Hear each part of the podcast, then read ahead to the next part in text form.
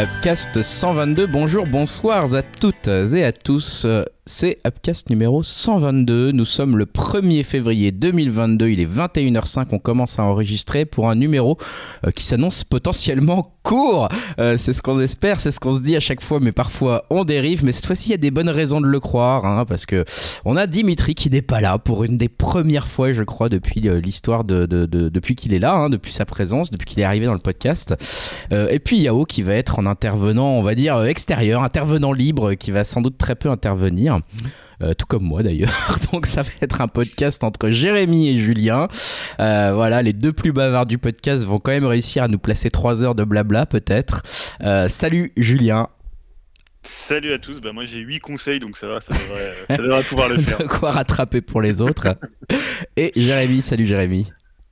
Salut, moi j'ai 67 albums à expliquer, donc euh, c'est parfait. Ça être Ça tombe bien, on a des extraits musicaux notamment, un de 18 minutes, on en reparlera tout à l'heure. Donc préparez vos oreilles, ça va pas changer grand chose finalement, qu'on soit que de 3, enfin 2,5 on va dire en me comptant pour un pour 1,5 euh, pour ce pour ce numéro 122. On va euh, on va commencer déjà tout de suite, hein, j'ai envie de dire. Enfin, je, je vais en tout cas préciser que ça ne changera pas. le format du, du podcast, même si on est un peu moins nombreux, le temps que Dimitri se fasse installer la fibre, euh, puisqu'il a déménagé. Euh, donc euh, on va faire comme d'habitude une petite œuvre euh, qu'on a essayé de regarder pour certains d'entre nous, Euh, et ensuite quelques, quelques news, euh, chron- euh, chronique rétro et le conseil, et on va euh, tout de suite se lancer avec l'œuvre. ここには都合の良くないものが存在しているそれはどういうことでしょうか答弁を事実にしないとこれは改ざんです 鎮火作業に移れこの件はこれで終わりだ Eh ben, eh ben c'est parti. Du coup, on a vu une série qui vient de sortir euh, le 13 janvier, hein, donc c'est c'est tout récent, une série euh, japonaise qui s'appelle euh, The Journalist. hein. Donc, euh, comme on l'a dit, c'est une série Netflix de Izoko Mochizuki. Hein, euh, c'est adapté d'un film qui s'appelle Shibun Kisha et qui lui-même tiré d'un roman éponyme. Mais il faut savoir que du coup le, film, euh, donc c'est du même réalisateur et, euh, et c'est la même histoire. Donc là ils l'ont ils l'ont ils l'ont fait en, série. On va suivre donc les pérégrinations d'une journaliste cherchant à dénouer la corruption politique euh, à la suite d'un projet gouvernemental un peu houleux autour de la construction d'une école. Enfin voilà, euh, c'est un petit peu le début de la série, hein, c'est un petit peu ce, ce- dont ça parle au départ. Alors les points de vue croisent dans cette affaire où les coups bas sont nombreux entre tentatives d'intimidation, scrupules pour les uns et dissimulation pour les autres. Rien ne va plus dans le gouvernement japonais. Ouais, et c'est euh, c'est bien résumé, en tout cas de ce que, ce que j'en ai vu. Alors moi, je vais pas donner beaucoup mon avis parce que je n'ai vu que un épisode. Euh, je vais peut-être commencer d'ailleurs parce que comme ça, ça, ça sera assez expéditif. À moins que Julien, tu voulais intervenir tout de suite peut-être? Non, je, je voulais juste préciser un petit élément de contexte, c'est que en fait, euh, on pourrait remercier Tulkas puisque c'est lui qui a conseillé euh, la série sur le Discord et que en fait, on était un peu à court euh, d'œuvres communes hein, suite à la défection de, de certains pour aller voir euh, Nightmare Alley, le, le Dead Toro. Donc, on s'est euh, entre guillemets Ouais. rabattu et donc on, on remercie Tulkas qui a parlé juste au moment où on cherchait une œuvre de cette série. On s'est dit bah tiens, pourquoi pas, ça, ça change un peu. Et c'est vrai Ah, que le. Pardon, le temps a été court effectivement aussi pour euh, une fois qu'on s'est rabattu sur ce sur ce conseil, sur ce peut-être bon conseil de Tulkas. On s'est, euh, ça a été relativement euh, short hein, puisqu'on s'est décidé, je crois, dimanche soir euh, éventuellement à, aller vers ça. Voilà. Et pour moi, en ce qui me concerne, j'ai réussi à regarder un épisode deux fois. Le même, en deux fois, enfin deux fois le, même épisode, et le deuxième épisode euh, devant lequel je me suis endormi deux fois. Donc euh, voilà, je me suis arrêté au premier épisode. euh, vous l'avez compris, moi c'est, je vais, je vais plutôt laisser passer parler nos, nos, deux, mes deux collaborateurs parce que c'est une série pour le coup, moi j'ai du mal à accrocher. J'ai du mal à accrocher parce que bah, peut-être que vous en parlerez, messieurs, mais c'est une série que je trouve compliquée, dans laquelle c'est compliqué de rentrer. Un premier épisode qui est, qui est un peu abrupt. hein, donc déjà, c'est j'ai pas l'habitude, on va dire, des séries qui ne sont pas en anglais ou en français, donc euh, devant lesquelles je suis obligé de regarder l'écran en permanence sans pouvoir aller naviguer sur Reddit ou autre chose en même temps. Donc il faut que j'ai une attention euh, complète pour pour euh, pour pour ça. Et j'avoue qu'en plus le premier épisode m'a beaucoup perdu parce que moi j'étais j'étais un peu rentré tout de suite bien en tête dans la on va dire la, première enquête sur laquelle l'héroïne est au moment du début du premier épisode, elle est déjà sur une enquête. Moi, je croyais que ça allait être ça le sujet du, film, enfin de la série, et du coup, je comprenais pas après pourquoi on passait à cette histoire d'école et tout. Donc, je me suis dit, ça, c'est pas important, c'est on va revenir à l'ancienne enquête euh, qu'on a vue au tout début. Donc, euh, moi, j'étais en mode comme ça, donc j'ai vraiment rien compris au premier épisode en me disant, bon, on s'en fout de cette école là, quand est-ce qu'ils reviennent à l'histoire de l'entreprise, euh, je sais pas quoi. Donc, j'ai eu beaucoup de mal à comprendre. Et c'est vrai que c'est une série qui rapidement euh, rentre euh, dans plein de, voilà de, on sent qu'il y a beaucoup de, malversations, de choses un peu louches, etc. Et donc moi j'étais mal concentré parce que je pensais qu'on était sur une histoire un peu secondaire. Et, euh, et voilà, donc ça m- ça ça m'a fait que j'ai dû regarder le premier épisode deux fois, une fois que j'ai compris qu'en fait, euh, bah non, en fait, ça allait vraiment être ça le sujet, comme le disait Jérémy, de l'école euh, qui s'est construite, etc. Je me suis dit, ah bah attends, en fait, il faut que je le revoie parce que j'avais rien compris.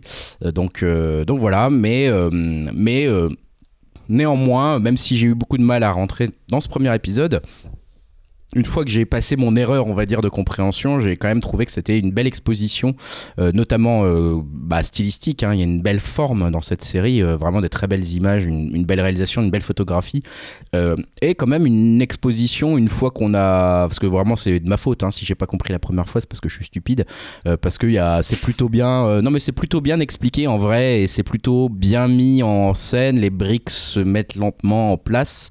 Mais c'est vrai que c'est il y a un côté un peu abrupt j'ai trouvé pour ce premier épisode et puis le deuxième épisode. euh, Bon bah pour l'instant j'ai pas réussi à accrocher puisque je m'endors à chaque fois que je le regarde. Donc euh, je vais vous laisser un peu plus parler, euh, messieurs. Je pense que vous en avez regardé quoi trois chacun peut-être des épisodes pour vous faire un avis. Euh, je vois que Julien par exemple t'es pas en mute pour le moment, donc peut-être que tu peux prendre la parole et nous donner ton avis sur le début de The Journalist, cette série japonaise. Ouais, d'ailleurs, je précise qu'on va peut-être essayer d'éviter de trop spoiler. Alors, euh. Parce que l'idée, c'est quand même de, vous donner un avis et surtout de vous, donner envie ou pas, d'ailleurs, de, de regarder la série, puisque mm, que ce soit Jérémy ou moi, on a vu la moitié de la série. hein. C'est une série assez courte, c'est six épisodes de 50 minutes, euh, 50 minutes, une heure. Euh, mais euh, moi, je suis assez d'accord avec toi sur ce que tu dis sur le premier épisode. C'est un épisode qui est un petit peu, comment dire, un petit peu, un petit peu procédurier. Euh, je trouve que dans l'exposition, euh, je me souviens d'un film que j'ai vu, je crois que c'était en 2019 ou 2020, c'est euh, le Dark Waters de, de Todd Haynes, qui pour le coup, lui, a une façon de présenter les faits. Euh, alors c'est un film, hein, donc euh, on n'est on n'est pas dans, la même, euh, dans le même rapport au temps, mais je trouve qu'il a une façon d'exposer les faits qui est extrêmement claire, extrêmement euh, limpide dans la façon dont il va euh, présenter les faits aux spectateurs sans que ça soit euh, nota- no- no- notamment, enfin complètement simplifié. Et là, c'est vrai que la première partie, le premier épisode qui s'intéresse peut-être plus à l'affaire, donc c'est cette malversation autour d'un terrain sur lequel est construit euh, une école. Il y a un côté, je trouve, peut-être un petit peu didactique, un peu, un raté, mais je trouve qu'à partir du deuxième épisode, quand la série en fait euh, arrive sur les personnages, je trouve que c'est là qu'elle devient vraiment passionnante. Euh, moi, je trouve que les deux, l'épisode 2 et l'épisode 3, euh, moi, il y a trois points que j'adore dans la série pour faire un truc, un truc assez carré. C'est déjà, c'est que c'est une série qui s'intéresse aux dommages collatéraux sur en fait des, des personnages qui vont subir de plein fouet les malversations qui les concernent directement parce que c'est des malversations qui sont faites euh, au sein de l'État. Donc en tant que fonctionnaires, ils vont être concernés par ces mal- malversations et ils vont même être invités à eux-mêmes commettre euh, des délits.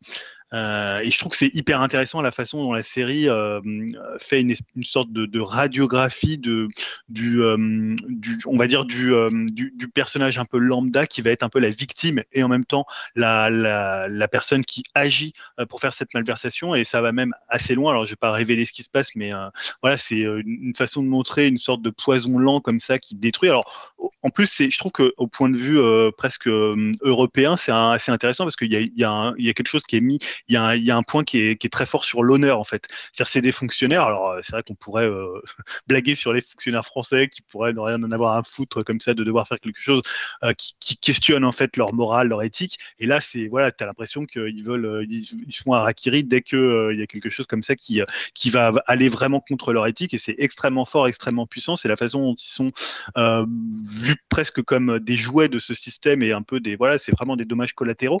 Et à partir, enfin, je trouve que en contrepartie de ça, il y a euh, la, partie des puissants, et je trouve ça hyper intéressant qu'on voit pas ni le premier ministre japonais, ni euh, tous ceux qui font ces malversations, qui soient, en fait, ils sont un peu comme des dieux, ils sont un peu tout en haut, comme s'ils regardaient un peu les jouets qui sont en train de casser, la façon dont euh, finalement tout se, délite autour de ces fonctionnaires, de, ces gens qui subissent tous ces dommages collatéraux, et eux, ils aperçoivent, finalement, on les voit jamais, ils sont jamais inquiétés, on parle toujours de ceux qui sont en haut, donc je trouve qu'il y a quelque chose socialement qui est hyper intéressant et, et même au niveau narration, de la façon dont c'est dont c'est amené, c'est presque voilà une espèce de force invisible qui font qu'ils vont être obligés de faire ces malversations et en même temps ils vont devoir vivre avec.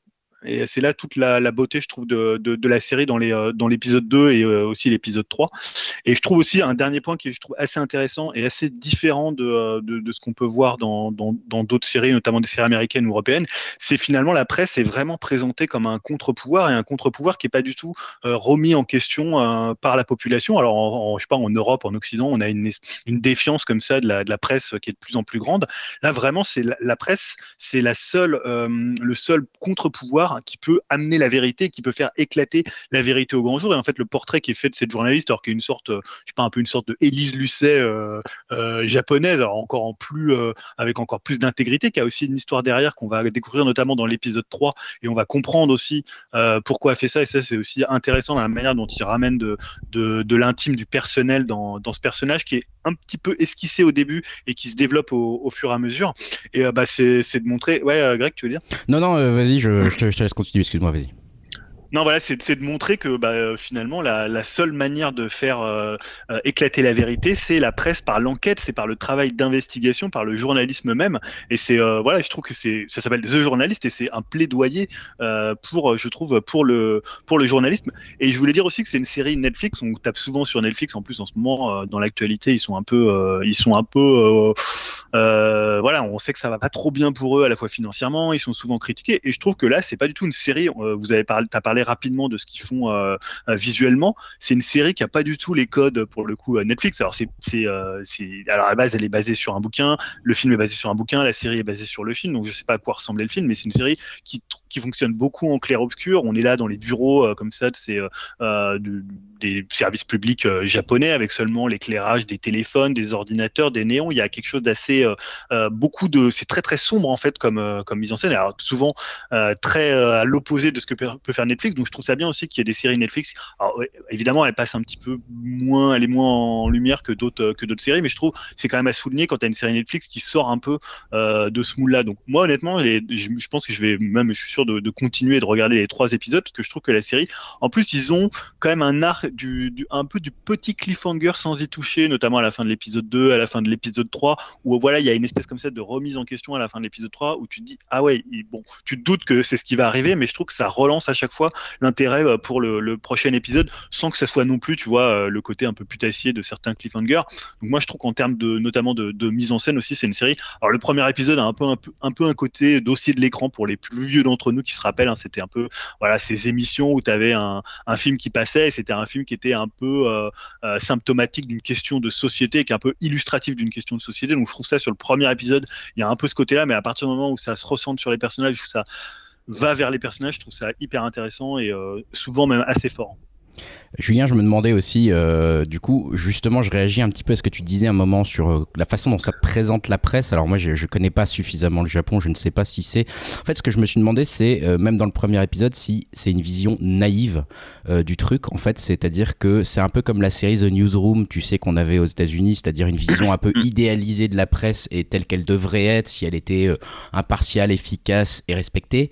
Là, c'est un j'ai l'impression qu'on est presque plus dans ça que ce qui se passe réellement euh, au Japon. Enfin, je veux dire, nous, notre quotidien est tellement différent de ça euh, en, en, Occident et en France notamment, et peut-être même encore plus dans les pays méditerranéens, que euh, on a. Enfin, moi, j'avais l'impression d'être presque dans un dans une figure de style de, euh, de, de, où il nous montrait un idéal de ce que ça pourrait être la presse, mais qu'en vrai, ça se passe nulle part comme ça. Tu vois, je me suis vraiment dit, mais est-ce qu'ils sont sérieux? Est-ce que ça se passe comme ça au Japon? Tu vois, par exemple, quand elle va, euh, je, je, mentionne juste le premier épisode euh, elle va aller interroger un politicien dans la rue, tu vois, elle lui fait son salut, etc., hyper respectueusement, lui, il lui salue, tu vois, puis il dit juste, enfin, tu vois, il limite, il, il ose pas lui dire, enfin, il lui dit même pas, genre, bah, je veux même pas répondre à ta question, connasse, je me casse, tu vois, il, genre, il prends le temps un peu de lui répondre et ça, t'as envie de dire, mais c'est un truc qui se passerait jamais chez nous. Le mec, il va juste même pas répondre, il envoie ses gardes du corps et c'est terminé. Et, euh, et tu vois, je me suis dit, mais est-ce qu'il y a une vision naïve ou est-ce que ça, ça vraiment comme ça? Et du coup, ça m'a aussi un peu moi décroché ce côté en me disant, mais ils sont complètement dans un monde idéaliste, les nounours là, parce que j'ai l'impression que ça se passe nulle part comme ça. Enfin, j'en sais rien. Encore une fois, je connais pas bien le Japon et je sais pas si ça se passe comme ça au Japon. Mais voilà, Jérémy, tu, tu as peut-être un avis là-dessus, toi.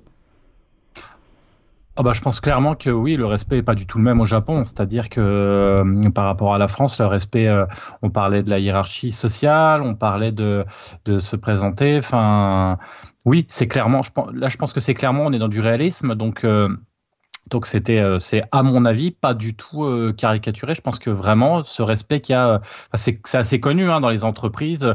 On respecte la hiérarchie, euh, on respecte la fonction, on respecte le, on respecte tout. Donc ça m'étonne pas que même si on n'est pas content, même même si dans le dos on aimerait bien limite buter la personne qu'on a en face, on va quand même rester respectueuse, même si c'est un journaliste et on va se prosterner devant lui, lui donner la petite carte et répondre parce que ça fait partie, je pense, de cette culture qui est qui est beaucoup plus dans la retenue euh, euh, dans, le, dans, le, dans le côté euh, individuel, mais en même temps très, très protégé. Mais Julien, oui, tu n'avais peut-être pas terminé d'ailleurs ce que tu voulais dire. Hein. Non, c'est juste pour répondre à ça. Bon, je connais pas assez comment, la, culture japonaise vraiment de, de l'intérieur pour répondre, mais en fait, ce que tu vois dans les trois premiers épisodes, c'est surtout elle, en fait. C'est-à-dire que les conférences de presse, il y a qu'elle qui pose les questions qui fâchent. Donc, en fait, la presse à côté, on ne sait pas trop. Alors, tu, tu sens qu'il y a un journal un peu qui semble être un peu concurrent du leur, qui sort parfois des scoops avec des choses comme ça qui fuitent, mais c'est surtout elle, en fait, qui fait son investigation, qui pose les questions, qui va chercher. Elle, elle c'est un peu une journaliste, du journalisme de terrain euh, vraiment très rentre dedans. Donc je ne sais pas si c'est non plus totalement représentatif de,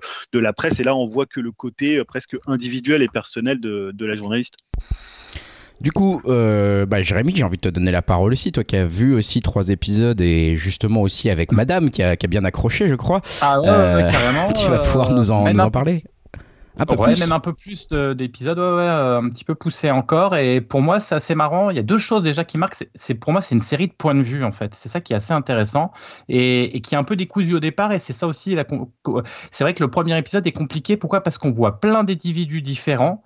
On n'arrive pas trop à faire le lien entre les personnages et on se demande pourquoi entre le jeune qui qui, euh, qui vend des, des euh, qui vend des livres, enfin des journaux, pardon. Quel est son pourquoi il est là Quoi On va comprendre bien plus tard à quoi il va servir parce que que chacun en fait est un élément de, de l'enquête presque policière, parce que ça reste un policier, c'est ça qui est assez intéressant, et qu'en fait, tous ces petits éléments séparés vont, euh, donc tous ces points de vue qui s'entrecroisent et qui s'entremêlent, c'est pour ça que je, vendais ça au démarrage quand je présentais la série, c'est vraiment une question de point de vue à différents niveaux, à différents strates, que ce soit les puissants, on a quand même le point de vue, que ce soit les plus, euh, les plus faibles, euh, le, le, le, peuple, tous ces points de vue vont aller vers la vérité, en fait, parce qu'on cherche une vérité. Et ce qui est intéressant, c'est que l'histoire de, de du, du départ euh, va évoluer et va changer. Finalement, l'enquête qu'on peut penser au démarrage suivre n'est pas exactement celle qu'on va suivre. Euh, mais ça, j'en dis pas plus. Et, Greg, si tu continues, tu vas voir que l'enquête va aller plus loin et ne reste pas sur ce problème, sur ce postulat de base. Ça va aller beaucoup plus loin avec des croisements et des, des gens qui sont liés, etc. Donc c'est très très intéressant. Moi, la première chose, c'est un petit peu euh, l'ironie Netflix et euh, de la presse aussi française qui m'a fait marrer, qui vend euh, un petit peu cette série après Squid Game, la nouvelle série venue d'Asie. Ça n'a absolument rien à voir. Donc, si vous avez vu Squid Game, regardez pas ce journaliste en vous disant tiens, je vais me faire un Squid Game bis. Ça n'a absolument rien à voir. Enfin, je veux dire, mais, mais c'est un petit peu facile. Donc, on va surfer sur une vague euh, un petit peu houleuse parce que ça, ça va pas. Euh, moi, ce que j'ai vachement aimé déjà, c'est le côté des paysans. C'est ce que tu disais. Je vais parvenir, Julien, et ce que tu disais, Greg aussi. C'est ce côté. Nous, c'est vrai qu'on a un côté l'administration, et c'est toi, Greg, qui avait fait une blague qui m'avait fait vachement marrer en disant finalement, est-ce que la falsification des documents, c'est pas la première chose qu'on apprend quand on arrive dans l'administration française fait marrer quand même parce que effectivement là on est complètement à l'encontre. C'est-à-dire qu'on se retrouve on est enfin c'est tellement la fierté du pays de travailler pour son pays que c'est c'est le, le, parjure ultime que de devoir euh, que de devoir euh, comment euh, bah, falsifier des documents. Ouais Julien.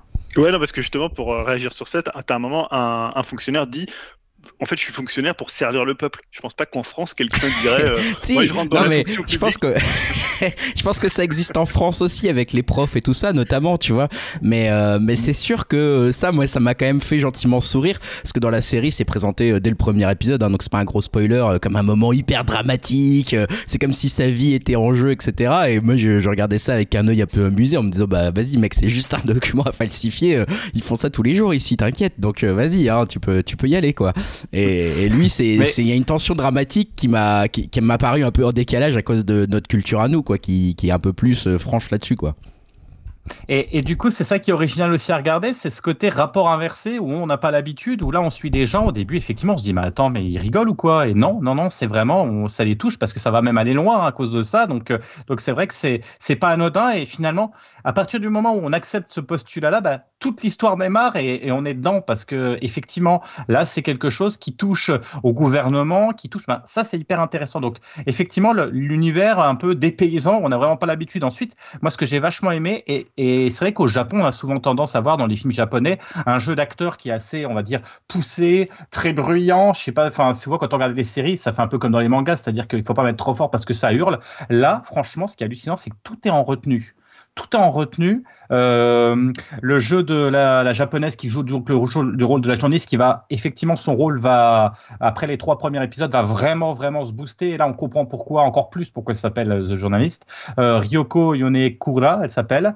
Euh, toujours un peu l'alarme en coin. On va comprendre aussi pourquoi. Et c'est plutôt bien. Elle est très très convaincante. Et tout le reste du casting est comme ça. On n'est pas dans l'exagération. On est juste dans une forme de réalité. Et ça, c'est super. Et ce que j'ai aimé, bah, un petit peu comme vous, hein, c'est le côté contemplatif, beau.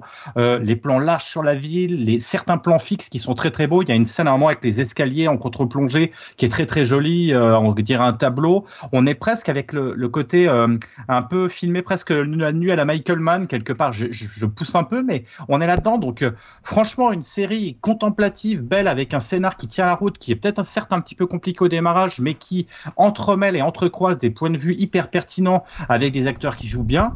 Bah franchement, merci, merci tu le casses parce que c'est vrai que c'est hyper intéressant avec en plus un point de vue original et des choses qu'on n'a pas l'habitude de voir. Moi, c'est rafraîchissant et des paysans Ouais. pour ma part en tout cas. Non, mais écoute, effectivement, et c'est vrai que je pense que tu as raison d'insister euh, là-dessus. J'aurais pu euh, aussi le mentionner parce que ça m'a marqué comme toi d'ailleurs, et j'imagine comme Julien que j'ai vu un peu hocher de la tête. C'est vrai que les plans sur la ville, notamment sur Tokyo de nuit, sont absolument incroyables. Je les ai trouvés magnifiques. Je trouve que je me suis vraiment dit, c'est une ville qu'on filme pas assez en fait euh, par rapport à New York, dont on connaît Chat gratte-ciel euh, maintenant à cause de, avec les films américains de catastrophes, etc.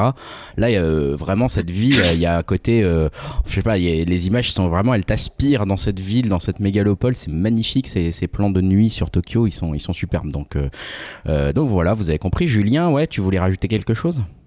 Ouais, juste, euh, je trouve aussi qu'il y a quand même l'écriture, l'écriture des personnages, elle est assez fine parce que justement, c'est ce que Jérémy, euh, Jérémy en parlait euh, sur d'abord ce personnage qui livre des journaux. Tu sais pas trop ce qu'il vient faire là. Voilà, tu te dis bon, c'est plus un truc un peu presque pour détendre un peu, pour relâcher un peu la pression et la tension, alors que pas du tout parce qu'après ça va se, se, se muer un peu en une sorte de réflexion sur la jeunesse et l'information, comment la jeunesse consomme de l'information, qu'est-ce qu'ils retiennent, qu'est-ce qui est important.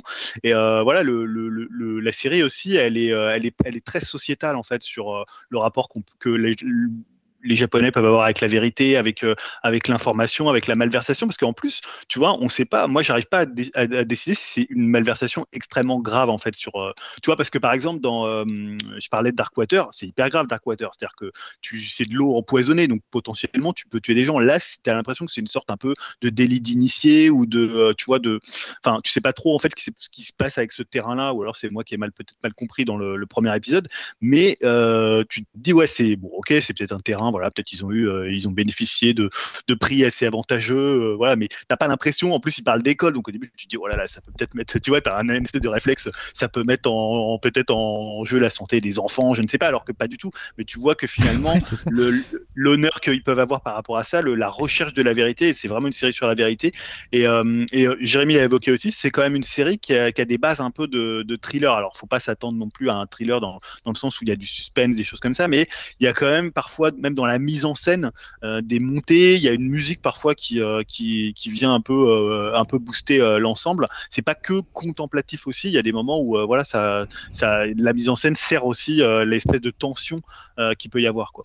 Donc non, moi je trouve que c'est vraiment une très bonne surprise de début d'année. On la conseille, c'est sûr. Euh, mais c'est vrai qu'il y a un petit décalage. C'est en fait au final ils ont juste truqué un appel d'offres quoi. C'est tout. Et T'as envie de dire le truc. est- Chez nous ça fait même pas, ça fait même pas une ligne dans les journaux, tu vois. c'est- Tout le monde s'en fout. Et euh, là là-bas ça génère une série et, et voilà et tout le monde le prend Ah bah, très au c'est sérieux. sûr que euh, Charles Pasqua ou euh, comment, Balkany, Balkany, ils doivent rigoler dans cette Ah série. bah c'est Ils clair. doivent se dire, mais un gouvernement innocent qui se fait comme ça maltraité par les journalistes. Mais, mais justement, pour, pour, pas spoiler la suite, comme j'ai été un tout petit peu plus loin, c'est vrai que de cette chose presque anodine qui va entraîner sur le, les, les petits, en fait, un, drame par rapport à leur, euh, leur conscience professionnelle et leur conscience japonaise, en fait, c'est ça. Euh, c'est surtout la suite qui va, en fait, ça va très vite bifurquer euh, et quelque part, ce, toute ce- cette histoire finalement peut-être peut-être un peu anodine euh, du, de l'école et de la malversation va partir sur, euh, sur euh, bah, vu ce qui va se passer à partir de, de l'épisode 3, va plus partir sur euh, un événement qui va se passer dans l'épisode 3 et sur euh, le fait de cacher en fait ces éléments-là et de parce que c'est surtout les sur- c'est surtout l'événement qui va se passer dans l'épisode 3 qui va véritablement lancer la série et qui va faire que quand tu dis que ça ne devient pas un thriller, ça en devient un parce que là on va rentrer dans du beaucoup plus sérieux et là on reste plus euh, on reste plus dans, dans, un, pro- dans un problème d'argent mais dans un problème euh, de criminalité euh, sans en dire plus. Donc ça va vraiment changer aussi la vie. Et, juste pour finir, c'est que la série, elle est quand même, euh, c'est quand même une critique euh, des 10 ans, à- apparemment des 10 ans de, de, de, de, de gouvernance du premier ministre japonais entre, je crois, 2010 et 2020. Donc voilà, c'est aussi dans, euh, dans la, la, la dans la vie politique euh, japonaise, c'est aussi quelque chose qui est pas très courant aussi cette euh, force de, critique et ça fait référence à des événements alors que nous on, on vit pas évidemment mais qui sont très prégnants dans l'esprit euh, des japonais en fait. Voilà. Euh, super. Bah écoutez, vous l'avez compris, on est, on va plutôt recommander cette série qui est en plus disponible sur Netflix euh, gratuitement si, vous avez Netflix, bien sûr. Euh, moi, je, voilà, en s'accrochant un petit peu pour le premier épisode, moi, je vais continuer également en étant un peu plus reposé pour le deuxième épisode, mais c'est sûr que il y a beaucoup de choses à en tirer de cette série. Donc voilà, ça s'appelle The Journalist. C'est sur Netflix et on va enchaîner avec les news. Euh, Les news, Julien. Je te laisse annoncer le titre de ta news et son contenu. Je te laisse te débrouiller. Ah oui, je l'ai appelé jeu de nain, jeu de vilain, hein, évidemment, puisque voilà, si je dis ça, vous allez, savoir de, quoi je vais parler, puisque ah, c'est difficile d'être passé à côté de cette, polémique. Hein. Donc la polémique, c'est quoi? C'est suite. euh, alors ça concerne Blanche Neige et les Sept Nains, le futur film live euh, que Disney est en train de mettre en chantier. Ils sont entrés en, production, donc là, je pense qu'ils vont faire euh, les, castings vont commencer à être annoncés. Alors en fait, comment est née la polémique Elle est née suite à la réaction de Peter Dinklage. Donc Peter Dinklage, vous le connaissez pour son rôle évidemment dans euh, Game of Thrones, euh, c'était euh, Tyr- Tyrion Lannister, c'est ça hein, C'est ça. j'écorche pas son nom. Tyron Lannister, ouais. Donc acteur nain ou acteur de petite taille, hein, vous trancherez ce que vous préférez comme euh, comme. On va dire acteur de petite taille qui a en fait commencé commenté la décision de Disney de faire jouer le rôle de Blanche Neige par une latino-américaine, donc en l'occurrence Rachel euh, Zegler dont on a parlé ici, euh, qui jouait le rôle de Maria dans le West Side Story de Spielberg. Euh, mais voilà, il a, commenté ça en disant bah voilà, c'est très bien cette avancée que, promeut Disney, mais il a trouvé que Disney ne, ne cherchait pas trop à s'émouvoir des stéréotypes qui étaient véhiculés par le, film sur les nains. Donc je cite ce que dit euh, Peter Dinklage, il dit d'un côté ils sont progressistes et d'un autre côté ils continuent de propager des stéréotypes à la con sur les nains. Donc il a dit ça au micro du podcast euh, euh, WTF de, de Mark Maron. Je sais sais pas si c'est un podcast canadien ou américain d'ailleurs. Et euh, voilà, pointant en fait, euh, selon lui, le plus gros problème du film original à côté duquel passe complètement Disney. Donc il ajoute, vous racontez toujours cette putain d'histoire arriérée à propos de sept nains qui vivent dans une cave ensemble. Qu'est-ce que vous faites, putain? Voilà, donc euh, une prise de position euh, pour le coup assez forte. Donc suite à cette déclaration, Disney a réagi. Donc ils ont fait un, un communiqué euh, en disant, pour éviter de renforcer les stéréotypes du film d'animation original, nous adoptons une approche différente avec ces sept personnages et avons consulté des membres de la communauté du nanisme. Nous sommes impatients d'en partager davantage alors que le film entre en production après une longue période de développement. Donc apparemment, selon certaines sources, hein, Disney aurait choisi de remplacer les sept nains par des créatures magiques et chercherait en fait des doubleurs pour leur donner de la personnalité. hein. Donc exit euh, les acteurs nains si est qu'ils en aient euh, qu'ils en aient casté. hein. Alors ça c'est pour les faits, mais surtout évidemment ça a fait une polémique énorme, hein, une polémique d'ailleurs euh, que ce soit notamment en France. il y a eu beaucoup de prises de parole, de prises de position, de débats tranchés. Alors on va essayer un peu peut-être d'être un peu plus nuancé que sur les, réseaux sociaux. C'est l'avantage d'un podcast quand tu es plusieurs personnes. Hein, t'es pas là à, lancer ton avis ou sur les réseaux sociaux. Évidemment, si tu râles contre la décision de Disney, bah, tu es un dangereux droitard nazi infréquentable. Et si tu applaudis cette décision, bah, tu es un gaucho progressiste, hein, wokiste de la pire espèce, hein, qui veut effacer la belle culture d'antan et euh, tous ces films du patriarcat. Donc voilà, hein, je voulais choisir votre camp, mais voilà, on peut peut-être avoir des zones grises peut-être plus intéressantes que euh, ces deux euh, que ces deux camps. Alors déjà, on va préciser que le film live hein, n'est pas n'est pas encore sorti, donc il il s'agit pas de retoucher l'original de Blanche Neige, mais de proposer une adaptation. Et comme souvent dans les, adaptations qui se veut, on va dire peut-être différentes. Hein, euh, pour le coup, bah, je sais pas, il y a eu d'autres adaptations. Euh, euh, je me souviens de Dumbo, voilà, qui est une adaptation qui, amène d'autres d'autres éléments que le, film le film original. Et voilà, ça devrait être normalement le principe euh, et le, la, proposition d'une nouvelle adaptation, c'est-à-dire de proposer un regard neuf qui soit différent, peut-être plus actuel d'une œuvre euh, ancienne. Alors on avait déjà eu, je crois que c'était en 2020 ou peut-être après, la polémique sur le baiser de, dans Blanche-Neige qui était, est-ce que c'était un baiser consenti, est-ce que c'était un baiser qui n'était pas consenti? Alors on est dans le conte de fées, c'est un peu des fois compliqué de le ramener, mais ça avait fait déjà une première, une première polémique. Et après, on peut aussi trouver la justification de Disney bah, un peu ridicule. Hein. On est dans un conte de fées où les nains, bah, c'est déjà des créatures magiques euh, dans, le, dans le conte même titre, je sais pas, que des elfes, que, que des, je sais pas, des gnomes. Voilà, on est dans un, un univers de, de contes de fées. Alors peut-être qu'il aurait fallu voir à quoi ressemblaient les nains euh, avant qu'il y ait cette polémique, mais je, je les vois pas quand même affubler des acteurs de petite taille avec euh, des petits chapeaux comme dans, enfin, des bonnets ou des choses comme ça. Ça aurait été quand même un petit peu ridicule. Où tu vois, ils auraient joué tous une caricature et un stéréotype des nains dans Blanche Neige. Je suppose que quand ils font ça, ils, enfin, tu vois, ils, ils, voient quand même ce que ça pourrait donner et quel, euh, quel côté un peu gênant ça pourrait donner. Ouais, Greg. Ouais, sachant qu'en 2012, il y avait eu le film avec, euh, comment elle s'appelle, euh, Blanche-Neige et le chasseur, là, donc avec Kristen Stewart, euh, où justement, ouais. là, il y avait eu euh, la, la, la, démarche un peu opposée, c'est-à-dire qu'au lieu de, de, caster des acteurs de petite taille, ils avaient casté des acteurs de taille normale, on va dire, de taille régulière, et en fait, ils les avaient rat, rapetissés numériquement, ils avaient collé leur visage, en fait, sur des acteurs de petite taille, donc c'était pas non plus la solution la plus idéale, parce qu'en ouais. gros, les, les acteurs de petite taille qui avaient joué dedans étaient des simples en fait doublures corps euh, d'acteurs qui après avaient été euh, on a sur lesquels on avait collé les visages d'autres acteurs. Donc euh, je sais pas. Enfin voilà c'était aussi assez maladroit je trouve et ça c'était en 2012 hein, donc c'était il y a à peine 10 ans Jérémy bah, tu, tu, prends euh, pareil le Seigneur des Anneaux quelque part, les Hobbits ou enfin euh, voilà, ils ont c'est juste des ça a été refait pour le, le pareil ouais. que comme tu dis que qu'il soit plus petit etc. Mais il n'y a pas la description qu'on pouvait retrouver aussi dans le Hobbit. Enfin. Euh, c'est pareil, on, on, a, on a enlevé un petit peu ce. ce on est loin de Willow euh, de, de, des années 80, quoi, où là, un nain est un. Enfin, excusez-moi, hein, mais c'était. Enfin, voilà, on va pas. Enfin, c'est compliqué maintenant, du coup, tu sais même quel terme utiliser euh, pour pas pour blesser personne. Et bien sûr, vous doutez bien que c'est pas pour blesser, mais c'est vrai que dans Willow, on parle de nains et on a mis des personnes de petite taille pour jouer les rôles.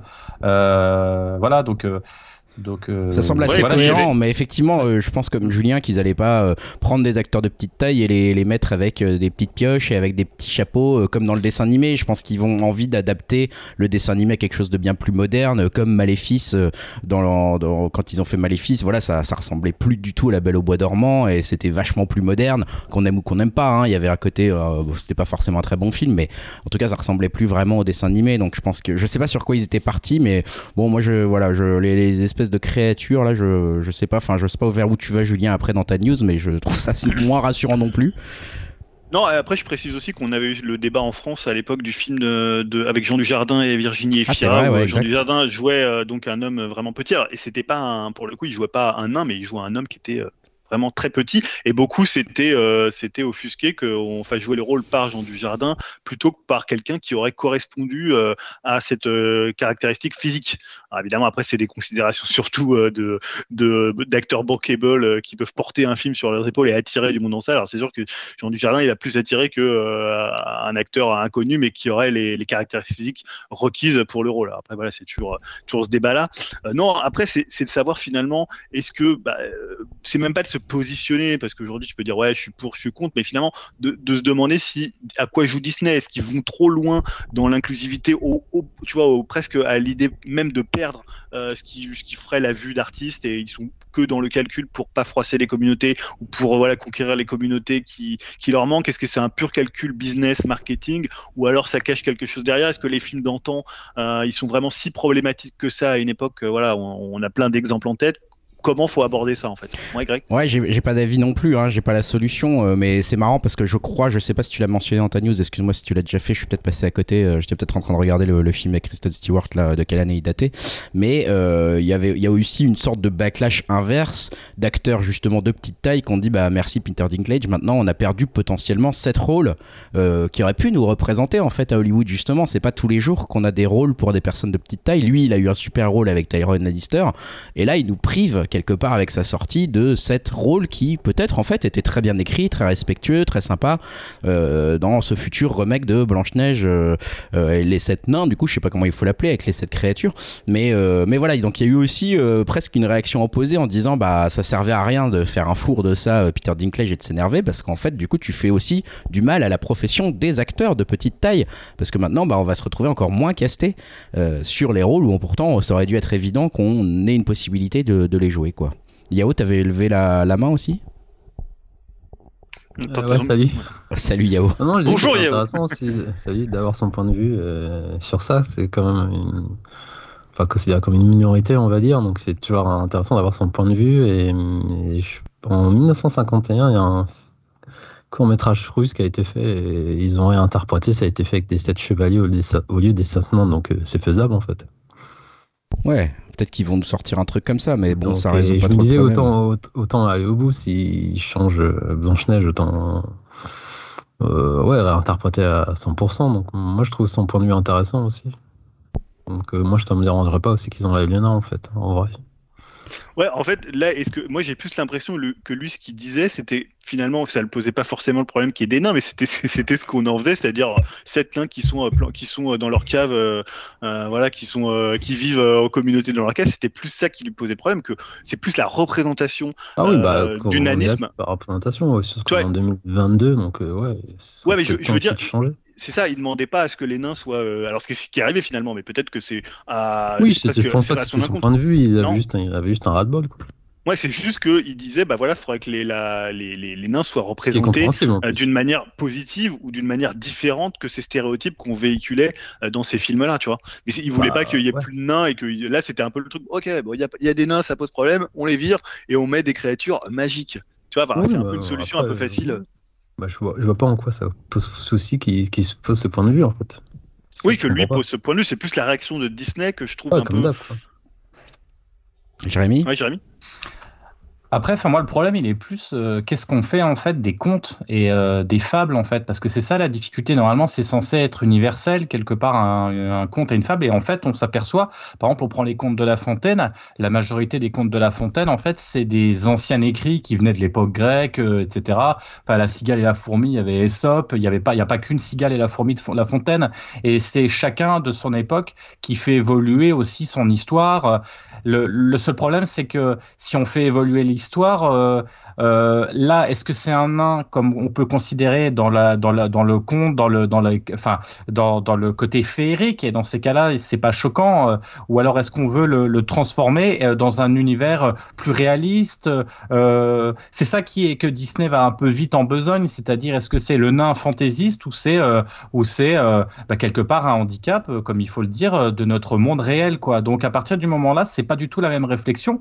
Et je peux comprendre d'un côté qu'on puisse se dire, bah ouais, la représentation du nain un peu ridicule, euh, je j'aime pas. Mais après, si c'est une représentation à la Tolkien, à la à, la forme de conte, bah là pour moi ça me choque pas du tout dans le sens où Bah c'est ouais. de l'univers féerique et c'est pour les enfants. Après, attention encore une fois, un conte, il faut faire attention aussi au conte. Euh, euh, on prend, euh, enfin, à, à qui à qui ça parle, qu'est-ce que- quel est le, le contexte euh, du conte. Enfin, euh, on prend, euh, euh, je sais pas moi, le petit chaperon rouge. euh, c'est pas, enfin, il y a un côté très aussi euh, très très dangereux quelque part dans l'histoire.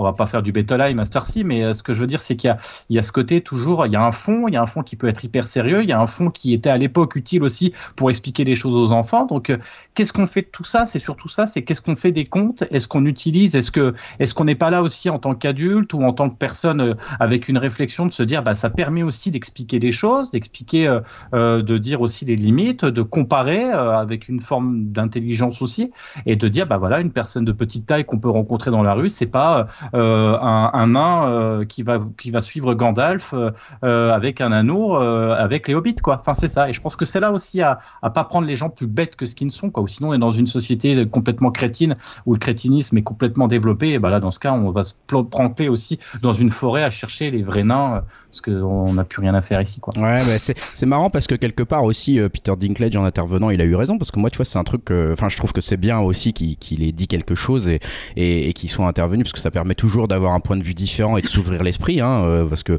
bah, moi, je suis un peu comme euh, ce que tu disais, Jérémy, c'est-à-dire que quand j'avais vu Blanche-Neige et les sept nains, je voyais pas sept nains de sept personnes atteintes de nanisme euh, avec, euh, voilà, cette condition physique. Je voyais sept nains au sens féerique du terme, genre une autre race, un peu comme cette orque ou cette hobbit euh, au sens Tolkien du terme. Donc pour moi, c'était pas du tout euh, euh, ni moqueur ni flatteur vis-à-vis des nains. Ça n'avait rien à voir avec les personnes atteintes de nanisme. En fait, c'était vraiment, on nous montre un conte et on elle rencontre des personnages merveilleux qui ont cette caractéristique, qui sont plus petits qu'elle.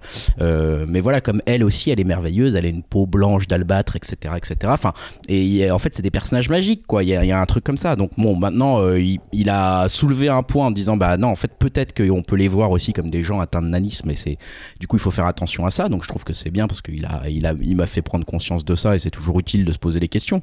Euh, mais c'est sûr que euh, la réponse de Disney, elle est intervenue euh, très vite, quasiment deux jours après, je crois. Tu disais, Julien, très très rapidement. Euh, Donc du coup, ça, ça rend la chose euh, compliquée et, et voilà. Et bon, maintenant, euh, on est là avec une, euh, avec, une- je sais pas comment va s'appeler ce film en fait. Je sais plus de quoi il va parler. Je sais pas trop comment ils vont l'appeler. C'est plus trop Blanche Neige. Il y a plus tellement les nains. Euh, il va falloir qu'ils trouvent. euh, Qu'est-ce qu'ils vont nous raconter en fait? Qu'est-ce que, euh, de quoi ce film va parler? Je, je sais pas trop. euh, je, ouais, je, je suis très circonspect pour ce, l'avenir de ce film même. Mais bon, euh, ça fait toujours un milliard après. Mais- hein. Mais et tu vois, c'est ça que je trouve qui le, pire en fait, c'est la promptitude de la réaction et de entre guillemets de changer. Euh, C'est-à-dire qu'ils n'avaient pas du tout confiance en ce qu'ils allaient faire. C'est-à-dire que là, ils étaient partis sur un truc, ouais, on va mettre des nains qui ressemblent à des nains, et finalement, du jour au lendemain, comme ça, suite à une petite déclaration, ils se disent, on va tout changer. Euh, je sais pas, ils n'ont pas réfléchi avant. Il n'y a pas des, je sais pas, euh, puisque le film là, il était en production, donc j'imagine que le scénario est écrit, qu'il y a plein de trucs qui sont quand même déjà euh, installés, et ils se disent, voilà, il y a juste une petite déclaration. Ils auraient pu dire, tu vois, non mais faites-nous confiance, on va, voilà, représenter. Il pourrait, tu vois, un truc très politiquement correct. On va montrer le nanisme de façon extrêmement positive. C'est pas du tout à ce à quoi vous allez vous attendre. Vous allez voir. Non, là, c'est ah ouais, ok. finalement, on va peut-être faire des créatures magiques. Tu vois, c'est quand même- T'as l'impression que c'est une réaction comme ça, un peu. euh, euh, ouais, ok. On, est, ouais, on était parti sur des nains avec des chapeaux et des pioches, mais en fait, finalement, c'est un peu con ce qu'on a fait. Enfin, non, tu vois, non, mais je, Ouais, je ouais. me dis, voilà, c'est quand même euh, très bizarre, quoi. Ouais. Euh, ouais, Yahoo, tu voulais dire? Ouais, ouais, de toute façon, les adaptations live, c'est des idées à la con. hein, donc, Ah bah euh, ça, c'est sûr, hein, façon, putain. donc, euh, je vois pas l'idée. hein. Ouais, mais mec, Donc, ça rapporte un milliard à chaque merde. fois. À chaque fois, ça leur rapporte un milliard. Qu'est-ce que tu veux qu'on fasse? Mais tu Ouais, vois, tu mais peux. ça tu- va forcément être bizarre quand même, la, enfin, représentation, on verra bien, mais tu disais que c'était féerique, mais c'était un dessin animé. la- Je sais pas si tu aurais eu la même vision si tu avais eu un film avec des nains euh, grimés en. en... Je sais pas, tu vois, dans, la- justement, dans Willow, ça m'a jamais. Fort Boyard, tu vois. Dans Willow, ça m'a jamais Bah, choqué, quoi. C'est dans Willow, j'ai toujours trouvé que c'était un héros, euh, bah, plus que crédible et plus que, on avait plus qu'envie Ah ouais d'être Willow, tu vois. Enfin, moi, je trouvais qu'il y avait Ah, pas justement. moi. Moi, j'avais un toujours truc cool. trouvé un truc bizarre à l'image. euh, que ça me, ça me- ça me- quand petit, ça me faisait. Enfin, c'était pas. ça me- je me posais des questions en fait. Voilà. Je trouvais pas ça. euh, Ah ouais? Mais regarde, tu vois, dans, dans The Witcher, il y a un moment là, dans, dans la saison 1, quand ils vont euh, attaquer le dragon avec euh, les nains, Ouais. bah, euh, personne a dit, ouais, c'est. Tu vois, tout le monde a considéré que c'était des nains d'un univers féerique et magique, qui était joué pour le coup par des nains, puisque c'est de caractéristiques physiques de, de petite taille. Et euh, voilà, pour le coup, ça n'a pas posé de souci que euh, qu'il y, ait- qu'il y ait des nains euh, qui viennent chasser avec Geralt et Yennefer, le dragon, et, et qu'ils aient en plus des réactions. En fait, quand tu fais des jeux de rôle, c'est vraiment les nains typiques, tu vois, un peu bourrus, qui passent leur temps à se bourrer la gueule. Donc le stéréotype du nain de jeu de rôle, tu vois. Ouais. Euh, voilà, donc le truc qui est pas, tu pourrais dire, ouais, c'est comme, comme il y a des tonnes de stéréotypes dans les jeux de rôle qui est un peu. le- Ouais, mais les gens savent faire la différence, quoi. Enfin, je pense que Jérémy disait Ouais. bien. euh, Je pense qu'a priori, tu vois ça, tu Euh, dis, ouais, c'est. je sais pas. euh, Ah, quand même, t'es pas là à dire, ah Non, bah tous les pas, nains, du coup, sont chauves à se bourrer la gueule, quoi. Non, c'est pas ça, c'est pas ça. J'ai en tête, le- par exemple, Space Jam. Ouais, je crois que, c'est Pépé de Putois qui avait été blacklisté ou je sais plus quoi, l'histoire. Ah euh, bon je crois qu'il avait ouais, débarrassé du. par rapport à son. Pen- Pendant, enfin, un petit peu euh, obsédant, ob- obsédé envers les meufs et tout ça, donc euh, ça Ouais. euh, représenter la culture du viol, je sais pas quoi, tu vois. Donc tu dis que les gens sont pas cons, mais enfin, qu'ils prennent pas les gens pour des cons, je pense que ouais, parce que si tu vires ce personnage quand même, Ouais, c'est un peu, un peu limite. mais- Enfin bref, donc euh, bon, on est, on est, on en a pas fini avec les polémiques, hein, de toute façon. donc, euh. Non, et puis si à chaque fois que Disney fait quelque chose, ils en ont quand même beaucoup des personnages magiques un peu étranges, euh, dans toutes les, de tous les types, de, tout le, de toutes les tailles, de toutes les couleurs, de tout ce qu'il faut dans plein de leurs films. Euh, voilà, euh, je sais pas trop vers où, vers où ça va nous amener Mais, à chaque ouais, fois ouais, si on sinon, gueule, je, je, je, vous- je rejoins quand même, ça aurait été bien de voir qu'ils assument jusqu'au bout et Bah ouais. leur proposition. Parce que après, c'est intéressant aussi. En fait, on la euh, pas la proposition de base. hein. On sait pas ce qu'ils ont fait. On saura Et jamais. comme dit Julien, t'as l'impression qu'ils sont au taquet sur les réseaux, faut, faut qu'on soit à bonne séance, faut qu'on fasse bien pour tout le monde, mais au final, euh, enfin, je sais pas, c'est Bah, bizarre. ouais. Après Peter Dinklage, je suis sûr qu'il connaît son, il connaît le problème. Il a quand même largement Ah oui, manifesté raison, pour il a tout ça. euh, dire, ils ont pris ça au sérieux. C'est, euh, c'est pas mal. Mais- qui s'exprime aussi contre comparé à avant, je trouve ça toujours bien, parce ouais. que notre point de vue, c'est pas du tout le même. De- des points de vue de- d'hommes blancs ou de femmes blanches, c'est pas du tout le même point de vue que d'autres personnes, quoi. Donc, c'est- Ouais, mais de toute façon, ça a eu une conséquence positive en France, puisque euh, comment Joséphine Ange Gardien va être remplacée par une créature magique. Ça vraiment que c'est vraiment une des meilleures Ah. nouvelles. Super van. je te rappelle qu'elle a déjà des pouvoirs magiques dans la série, hein, donc. Euh... Faudrait que tu regardes au moins C'est un épisode. Euh, Jérémy, tu voulais aussi intervenir? Ouais, mais c'est en fait c'est l'effet Sonic. hein. Ouais. C'est-à-dire que, vous voyez, maintenant, mais sans déconner, en plus je dis ça en plaisantant, mais c'est maintenant, vous voyez, euh, les gens gueulent un coup, euh, Ouais. bah, on transforme ton hérisson euh, d'une manière un peu, on leur et on change en l'espace de, ouais, on veut pas un hérisson comme ça, on le change, et c'est vrai que je trouve que depuis l'effet, depuis le, le- comment, l'événement Sonic de l'année dernière, il y a deux ans, Tout ça, euh, tout ça pour un c'est film de maintenant merde. les gens, ok, parce que là, s'il avait déjà tourné le truc, euh, allez, vas-y, tu changes, euh, pff, on s'en fout. euh, euh, voilà, euh, le- un dragon, ça devient un chien un rouge. euh, Enfin, voilà, on fait. voilà. Moi, je suis offensé par les dragons, euh, étant moi- ayant moi-même des écailles. Euh, mais bon, enfin bon, ouais, on verra ce qu'ils vont nous sortir du coup comme film. Euh, Ça va être intriguant de, de, de voir les premières Surtout- bandes annonces. On, on rappelle que la première chose que fait Blanche-Neige quand elle rentre euh, dans la maison des, des nains, c'est de faire le ménage. C'est ça. voilà, moi Ouais. je dis ça, euh, voilà. Donc j'espère que ça, ils vont pas le garder. Non, mais c'est vrai, c'est- genre j'arrive, il y a personne. Et Ouais, c'est ça, je fais le ménage. Ok, Ouais. super. Euh, ouais, la, bah ouais. la- la représentation de la femme euh, dans Ah, les années 30 par Ça peut Disney. plus passer. hein. Ah, Non, c'est surtout que les nains sont sales, du coup, ça veut dire. En plus, Ça veut dire que les nains sont tels et qu'ils savent pas tenir une maison. Bah, super. Ah, putain, bravo. Peut-être que ce sera le premier build et ils vont arrêter de faire des lives, des adaptations live. On sera tranquille. Ah, ouais, bah, crois euh, pas. ouais, peut-être. hein. rêve. Si- bah, non, mais si tous ceux qui sont, sont offensés ils vont pas et ceux qui pensent que on a euh, cassé leur, euh, leur, leur culture d'antan n'y vont pas non plus, personne va y aller en fait parce pas rester Mais bon, ça va pas se passer comme ça. hein. Non. Il y aura suffisamment de budget, je pense, pour que ça, ça donne envie à tout le monde, notamment à Dim qui n'est pas avec nous ce soir. Mais bon, on lui passe un petit bonjour, bien sûr, puisque c'est Disney, il va y aller, ça c'est certain. On va passer à la deuxième news euh, polémique euh, du moment, et cette fois c'est à Jérémy. Euh, Jérémy, bah écoute, je te laisse la parole pour nous expliquer un petit peu euh, la- la- l'autre polémique euh, du moment. Alors, c'est une autre polémique encore, mais là, cette fois-ci musicale, puisque le chanteur Neil Young a quitté Spotify euh, à cause d'un célèbre podcasteur américain, hein, Joe Rogan, avec 54 ans, hein, qui fait The Joe Rogan Experience. Euh, ce qui s'est passé, c'est que Joe Rogan a pour recette à succès, euh, du coup, euh, lors de ses émissions, un petit peu, on va dire, la polémique et des situations un peu touchy depuis plusieurs années. Et depuis la pandémie, il a souvent invité des personnalités ou scientifiques qui sont anti-vaccins, hein, qui sont contre le vaccin. Et au vu du succès de l'émission, hein, le podcast, quand même, il faut pas oublier, c'est un des plus suivis des États-Unis, voire peut-être même le plus suivi de podcasts. hein. Donc, il y a 200 professionnels de la santé qui ont jugé l'émission comme une menace contre la santé publique.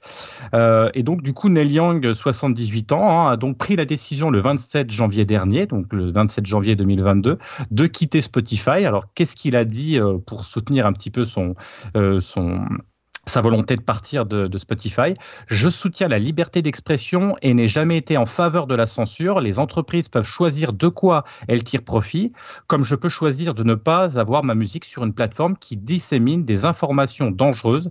Euh, je suis heureux et fier d'œuvrer pour la solidarité avec les professionnels de santé. Il a même ajouté, les plateformes comme les médias et les, et, les particuliers ont tous un rôle à jouer pour mettre fin à cette pandémie et à cette infodémie. Donc Spotify a fait le choix de garder le podcasteur vedette. Hein. Euh, la plateforme souhaite garder l'équilibre entre ce qu'elle dit, la sécurité des auditeurs et la liberté de création, tout en expliquant quand même qu'ils ont déjà effacé plus de 20 000 émissions, hein, 20 000 podcasts sur les sujets, du, douteux pardon, euh, autour du Covid. Bah, donc comme tu l'as dit, euh, Greg, hein, la polémique, elle est où? Le sujet, il est lancé autour de la liberté d'expression, de la responsabilité des plateformes en ligne et sur leur contenu. Après, concernant le chanteur, bah, c'est plus forcément plus facile pour une célébrité comme Neil Young de, à 78 ans, avec une très très connue, de quitter la plateforme. Mais quid des artistes plus petits, alors où le disque compact, comme on l'appelle, est complètement obsolète et les concerts un peu difficiles à mettre en place dans cette période?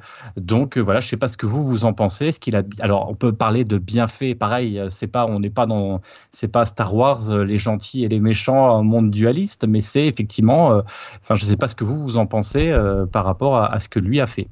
Bah, il a le droit. Enfin, je trouve que c'est pas mal. Hein. Je veux dire, il a, il a des convictions, il agit en fonction de ses convictions. Il se dit, je veux pas être sur la même plateforme que que que, que voilà, que, qui propage des, des, des fausses informations, des fake news. Euh, bon, bah, il se retire de la plateforme. Je pense qu'il a, il a tout à fait bien fait. Euh, il y en a d'autres qui l'ont suivi, je crois. Hein. Il me semble qu'il n'y a pas que lui qui est. Johnny Mitchell. Johnny Mitchell aussi, et apparemment d'autres euh, annoncent que c'est possible qu'ils suivent le, qu'ils suivent le mouvement. c'est pas mal parce que ça peut quand même, justement, il est connu, ça peut sensibiliser la, les, gens à se dire attention, on trouve aussi des trucs douteux sur Spotify, etc. bon, maintenant, tu vois, ça n'a pas empêché Spotify de continuer à dire bah oui, mais nous, en fait, on est une plateforme de diffusion, donc on ne contrôle pas spécialement ce qui dit sur notre plateforme. Hein. donc euh, à la fois la musique et à la fois les podcasts, euh, on va dire qu'ils ont pris le parti de, choisir la liberté d'expression comme défense en disant bah on est pour la liberté d'expression. Donc euh, les, gens dans nos podcasts disent un peu ce qu'ils veulent et, nous on les héberge et voilà. Bon, qu'une défense globalement de je fais rien, ça me coûte moins, ce qui est pas ce qui est, assez facile du côté de Spotify. c'est compliqué aussi financièrement hein, parce que du comme tu l'as dit, c'est hyper écouté. Nous on se rend pas compte en France, mais c'est ultra écouté, donc ça doit générer pas mal de revenus. Hein, peut-être même plus que Neil Young. D'ailleurs, euh, Spotify a assez rapidement euh, choisi euh, de garder Rogan et de virer Neil Young. Hein. Même, voilà, ils n'ont pas répondu à la menace début de, de Neil Young.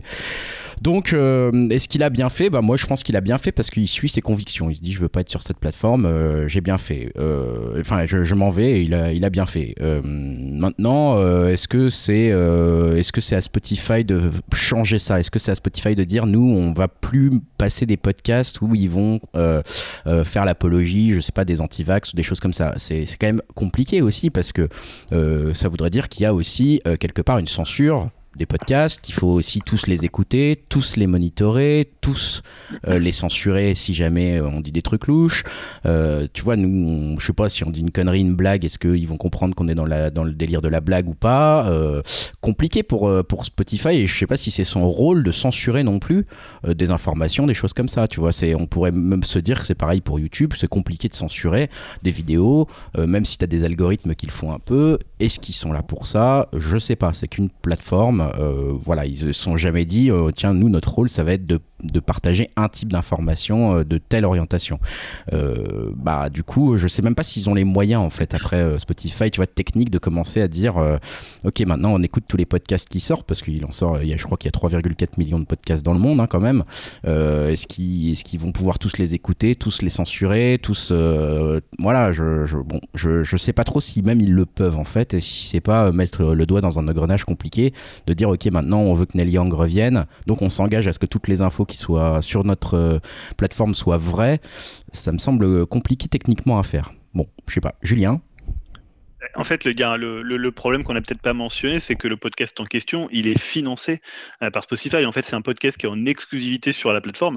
Donc, c'est pas du tout la, colère de Dale Young. Elle est légitime dans le sens où il n'est pas là à dire euh, Spotify. Ce qui pourrait très bien dire Spotify, vous hébergez des artistes qui sont des, des, groupes de black metal qui sont ouvertement, je sais pas, nazis. Pas ouvertement ou moins ouvertement, mais il y en a sur Spotify. On pourra en citer, voilà, je sais pas, ils ont Burzum, on peut dire que Varg Vikernes, il a eu des, des, propos nazis à une époque, il c'est un criminel, il pourrait dire je veux pas être sur la même plateforme que que Vikernes et que Burzum. ça serait bizarre parce que là pour le coup, ça mettrait Spotify dans, le en porte-à-faux en disant bah nous on censure les artistes qui sont sur notre plateforme. Or c'est pas ce qu'il doit faire, sauf que là c'est une plateforme que eux ils ont en exclusivité et que eux ils financent.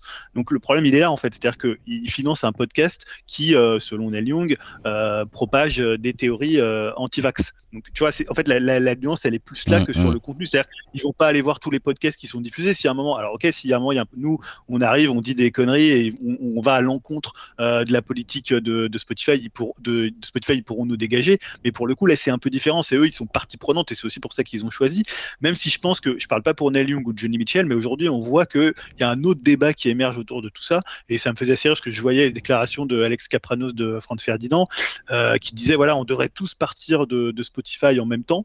Sauf qu'en fait lui il le disait pourquoi? Parce que derrière le débat qui, a, qui, est, né avec Neil Young, il y a un autre débat qui est né, c'est celui de la rémunération de Spotify. Parce que Spotify c'est un des euh, acteurs de, du streaming musical qui paye le moins. Faut voir que c'est des trucs, mais c'est juste dingue euh, ce qu'il donne aux artistes par rapport à ce que ça peut générer. Et c'est voilà, une voix qui est portée par plein d'artistes depuis des années, des années, et même les plus gros, parce qu'évidemment les plus gros c'est ceux qui gagnent le plus, mais potentiellement par rapport à ce qu'ils pourraient gagner ou ce qu'ils gagnaient à l'époque de la vente de disques, bah, on parle même pas des artistes qui euh, font euh, quelques euh, milliers d'écoutes où là c'est catastrophique. Et on sait que notamment par exemple, je crois que c'est Apple Music qui rémunère beaucoup mieux que Spotify. Donc derrière ça, derrière ce truc où voilà, il y a, moi je pense que Neil Young pour le coup, lui c'est plus par rapport à ses convictions et à son éthique, mais je pense que derrière ça il y a, il y a une espèce de mouvement à la façon pour essayer de faire pression sur Spotify dans la façon dont il rémunère les artistes quoi. Ouais, c'est sûr, c'est sûr. Un peu deux débats, deux débats différents et je pense que là ce qui est problématique, c'est qu'il finance un, un, podcast qui, euh, qui, a des, qui, qui balance des, euh, des théories euh, anti-vax. Alors moi, je l'ai pas écouté, donc je, je, me base sur ce qu'il a rapporté. Hein. Ouais, ouais. Je crois que c'est Tidal hein, qui rémunère le mieux les, les, les artistes, hein, pour info, qui avait d'ailleurs été créé un peu pour ça, hein, pour mieux rémunérer les artistes. compliqué, mais c'est sûr que c'est sûr que là, bah, moi, ce que j'ai vu après là aujourd'hui dans les dans les news, je sais pas si t'allais le mentionner ou pas, Jérémy, mais j'ai vu qu'apparemment les les serveurs de Spotify étaient saturés de gens qui voulaient se désabonner euh, de la plateforme.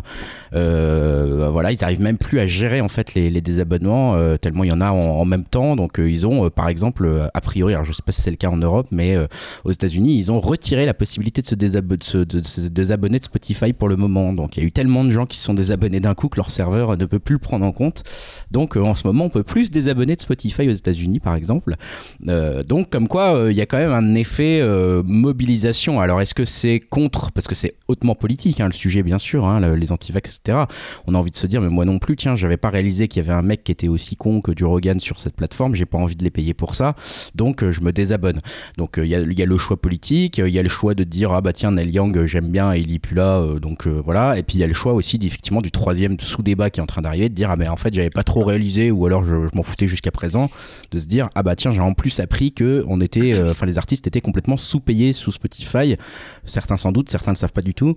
ceux qui l'ont appris peut-être commencent à se dire bah non mais là ça suffit euh, voilà je vais pas donner mon argent euh, à, quelqu'un qui paye pas les artistes euh, quelle que soit à la rigueur mon opinion de Joe Rogan et de ce qu'il dit quoi. Donc moi je trouve ça intéressant de voir que les gens réagissent en masse. Je m'y attendais pas trop. Je me suis dit Young il est bien gentil mais en fait tout le monde s'en fout de son truc parce que Joe Rogan voilà il est quand même extrêmement populaire et personnellement voilà je connaissais de nom le mec avant même de qu'il y ait eu ce débat. Et en fait finalement tant mieux pour moi je reste un très mauvais prévisionniste. Tant mieux pour moi ça a un effet en fait et ça a un effet assez lourd aux États-Unis, donc euh, je trouve ça rigolo. Jérémy? Après, il faut voir aussi l'effet inverse. Hein. Ça se trouve, ça, on le sait pas trop. J'ai pas vu. Est-ce que ça a fait, ça a attiré peut-être aussi des gens, hein, peut-être, parce qu'on parle de ceux qui partent, mais on ne parle pas aussi de ceux qui arrivent. Euh, c'est comme toujours hein, dans ces moments où c'est un peu des duels de, de conviction. Il y a peut-être aussi des gens qui se sont dit, du coup, ça fait peut-être aussi un gros coup de pub de Spotify où il y a des gens qui les rejoignent maintenant. Ça, je sais pas. Hein, c'est des, des, spéculations aussi. Euh, il y a des gens qui partent. Je pense qu'il y a aussi beaucoup de gens qui arrivent. Et je pense que ça peut être aussi un bon petit coup de pub. C'est vrai. Mais c'est vrai que s'il euh, y a beaucoup d'artistes qui commencent à suivre euh, Neil Young et, Johnny Mitchell, euh, moi ça commencerait un petit peu à m'emmerder au bout d'un moment quand même, parce que euh, là je me dis bah c'est déjà un peu embêtant, il faudrait pas que ça soit les grosses hémorragies parce que ça va vite devenir handicapant pour nos playlists quoi, Jérémy. Sachant que Neil Young venait de sortir son nouvel album il y a deux, deux semaines, je crois, trois semaines. Enfin, c'est bête, mais voilà. Enfin, je veux dire, il fait ça. Enfin, je veux dire, c'est vraiment par conviction parce qu'il pourrait dire aussi. euh, Enfin, c'est pas parce qu'il fait rien en ce moment. Il vient de sortir un nouvel album, quoi, Ouais. en plus. Donc, c'est Ouais. vraiment par conviction. Et c'est vrai que euh, c'est quelqu'un qui est quand même très, euh, qui a marqué des esprits, qui a quand même, euh, qui est quelqu'un de, qui est très réputé et très reconnu. Ça peut faire un, un vrai raz de marée, en tout cas au niveau du, de, de- de- du rock, de tout ce qui est folk, etc. Et Dieu sait qu'aux États-Unis, c'est quelque chose qui nous nous marque et nous touche peut-être un petit peu moins. euh, Enfin, qui en France, mais aux États-Unis, c'est quelque- c'est que- c'est Ouais, ouais. c'est vraiment une image très très paternelle, paternaliste, très importante d'une Amérique. Et effectivement, on, on se rend pas compte de l'ampleur que ça peut euh, euh, engendrer aux États-Unis, je pense, Ouais. malgré tout. Non, en plus, tu, on peut pas taxer Neil Young de faire de l'opportunisme ou de faire voilà, il a tout. En plus, tu, tu peux te dire dans le milieu de la musique, c'est un des types les. enfin, voilà, il a toujours eu des convictions, il les a toujours suivies, et tu sens qu'il a jamais fait ça pour euh, être plus connu. Voilà, il a il- presque, c'est c'est devenu presque une statue un peu Neil Young. Ah Tu bah, vois, donc, complètement, ouais. Là, le, le fait qu'il fasse ça, euh, en plus, bon, je pense que les, ça, ça dérange plus les gens qu'il n'y ait plus des albums comme euh, Harvest plutôt que comme euh, son dernier album. Voilà, parce qu'il a, c'est une espèce de patrimoine euh, de la musique du, du folk américain, du folk rock américain. Donc voilà, moi je trouve ça quand même très dommageable. Et s'il y avait un mouvement, comme tu Greg, qui faisait que plein d'artistes quittaient, quittaient Spotify, je trouverais ça Bah, quand même surtout- assez embêtant. Quoi. Surtout que des artistes, alors nous on s'en fout pas fort, enfin on sait pas forcément des artistes qu'on adore le plus, mais il y a pas mal de groupes, on va dire, qui sont quand même assez reconnus et connus, qui sont un petit peu engagés politiquement. Je pense à Radiohead ou, ou U2 ou des trucs comme ça. Euh, tu vois, ils pourraient rapidement dire U2, euh, ah bah ouais, mais en fait euh, là ça nous saoule votre truc, donc on se casse aussi. Radiohead, euh, tu vois, typiquement, bon c'était déjà compliqué qu'ils arrivent sur la plateforme, ils pourraient en plus se dire, bah en fait on va pas rester, on est solidaire. Et voilà, nous on pourrait peut-être continuer à se dire, bah c'est pas grave, j'ai plus Radiohead, c'est pas grave, j'ai plus U2. Euh, mais il y a quand même des gens qui écoutent beaucoup ça en boucle, hein, c'est de ce genre de groupe, donc ça pourrait avoir Bon, un après, effet. Après, on a vu quand même quand ce qui s'était passé avec Tidal, c'était finalement ils étaient partis euh, juste pour aller sur une autre plateforme qui était plus lucrative. Pour, enfin, tu Oui. vois aussi, c'est des fois ça, ça me fait un peu rire, c'est que ça défend avant tout euh, leurs intérêts. Et je parle pas du tout de Neil Young pour ça, parce que je pense que Neil Young c'est vraiment ce problème-là qui lui, euh, qui, Oui, après, on lui tient à cœur. Mais on se rappelle à l'époque où ils avaient fait la grande promo euh, pour euh, Tidal, c'était vraiment le truc. euh, Ouais, voilà, c'est la plateforme des artistes, fait par des artistes pour des artistes. Bon, voilà, en même temps, c'était parce que les conditions, et je comprends tout à fait, Ouais. hein, euh, Euh, ils euh, de, hein. de- monétaire de Spotify leur convenait pas et euh, voilà il y a pas de souci avec ça mais ça emmenait pas dans leur sillage tous les petits artistes euh, qui galèrent beaucoup plus que euh, que Kanye West euh, Beyoncé ou euh, ou les Daft Punk euh, tu vois Mais c'est sûr qu'ils ont. C'était aussi légitime de se dire, euh, on voulait vivre de notre musique un peu mieux, quoi. Ce qu'on pouvait aussi les comprendre à l'époque, oui même, même si si c'était des gros artistes. pas vraiment besoin Voilà, c'est ça. Voilà, c'est ça. Euh, voilà, bon, euh, dites-nous un petit peu sur, euh, sur le, le fil de notre échange, comment ça s'appelle, le Discord. Voilà, cherchez le nom, venez sur notre Discord pour nous dire un petit peu si ça va peut-être vous faire réfléchir à quitter Spotify ou pas, vous aussi en tant qu'abonné cette fois. Est-ce que nous, on va laisser notre podcast sur Spotify avec les nombreuses écoutes qu'on a? Ça risque de- d'en- d'endommager sérieusement Spotify France hein, si on l'enlève. Donc on sait pas, hein, on les sent pas responsables de tout ça. On va peut-être le laisser. Donc euh, voilà, on va, on va arrêter les news et on va passer euh, à la chronique rétro de Jérémy. Jérémy, je te laisse la parole. Eh ben aujourd'hui, c'est chronique rétro, mais comme euh, rétro, comme rétrospective, on va s'attaquer à du lourd. Là, on n'est pas là pour rigoler, quoi. Je vais même dire du très lourd. hein. On va parler de Miles Davis.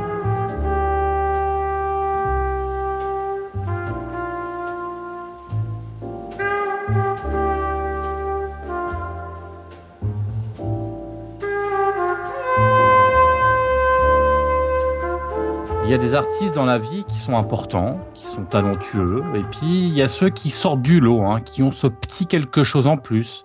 Alors pourquoi me direz-vous? Eh bien selon moi pour deux raisons.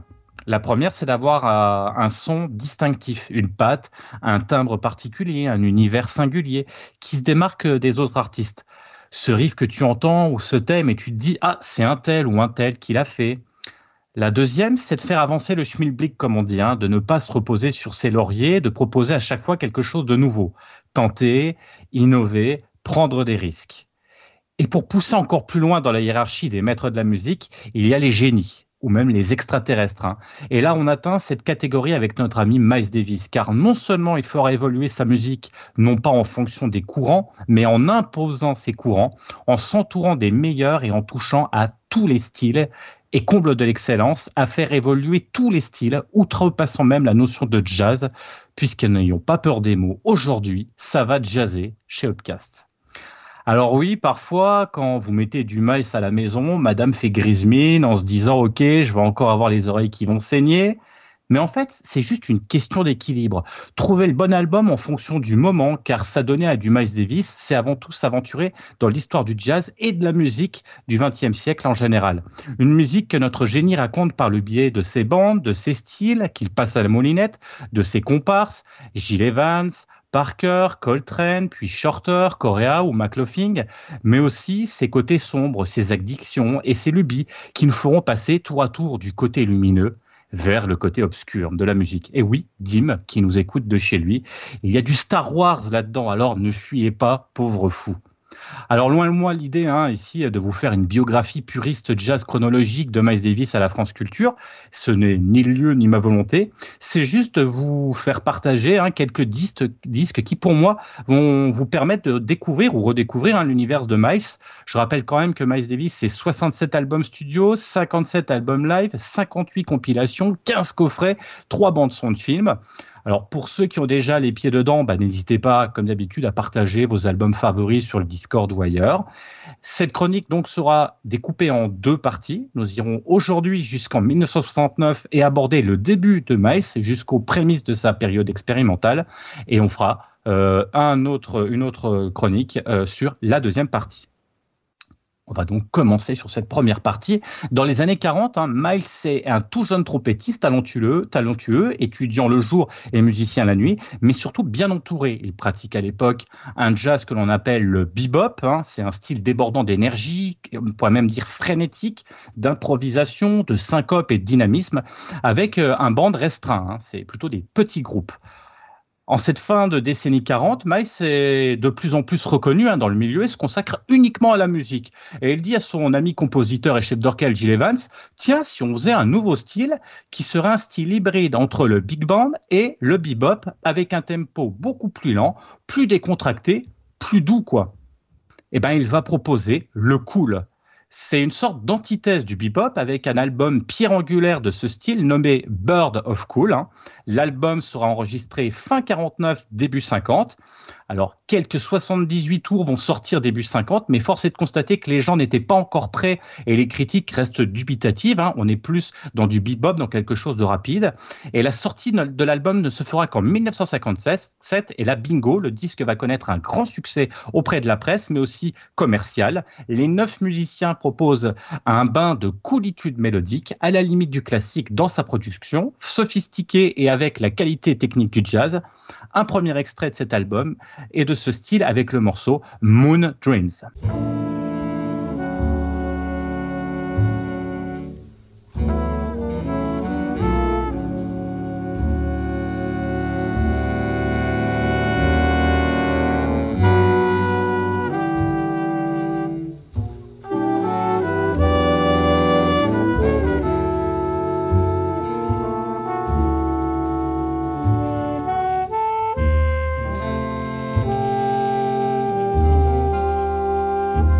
Un an après la sortie de Bird of Cool en 58, Miles va réaliser une BO pour un film de Louis Malle, Ascenseur pour l'échafaud. Un polar nocturne et sombre et n'y allons pas par quatre chemins, c'est un chef-d'œuvre de bande originale. Miles Davis, dans l'urgence, va enregistrer euh, une bande-son fusionnant totalement avec le film. La trompette improvisée est le véritable fil conducteur de l'album, à l'image de Jeanne Moreau dans le film, hein, euh, le personnage principal. Cette performance de Miles retranscrit à merveille le film, puisque Miles improvise avec son quartet sur les images du film. Je ne serai pas objectif parce que bah, c'est une BO que j'adore, hein, mais jamais en plus une BO n'aura été aussi proche de son modèle filmique. C'est un, une véritable osmose du son et de l'image. Comme extrait, je vous propose une course-poursuite sur l'autoroute qui montre l'urgence et le talent de Miles. Le morceau s'appelle Sur l'autoroute.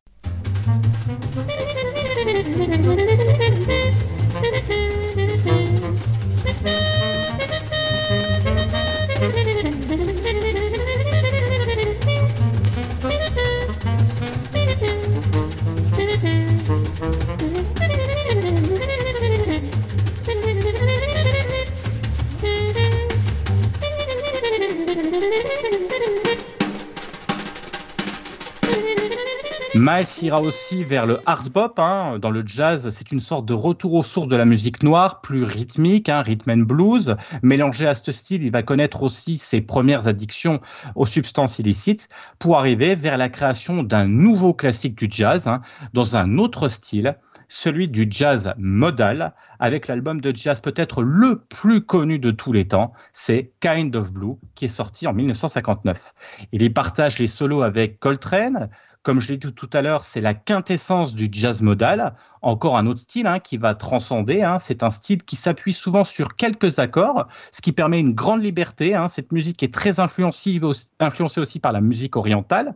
Miles débutera son travail sur le jazz modal sur l'album Milestone, que je vous recommande aussi chaudement. Il est vraiment bien. Mais euh, réussira la maîtrise parfaite dans le fameux Kind of Blue.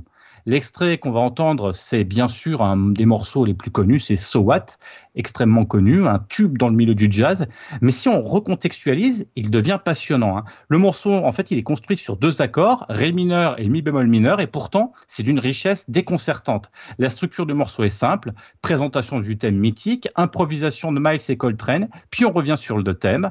Bah voilà, sur le papier, c'est simple, et à l'écoute, c'est un des plus grands morceaux de jazz.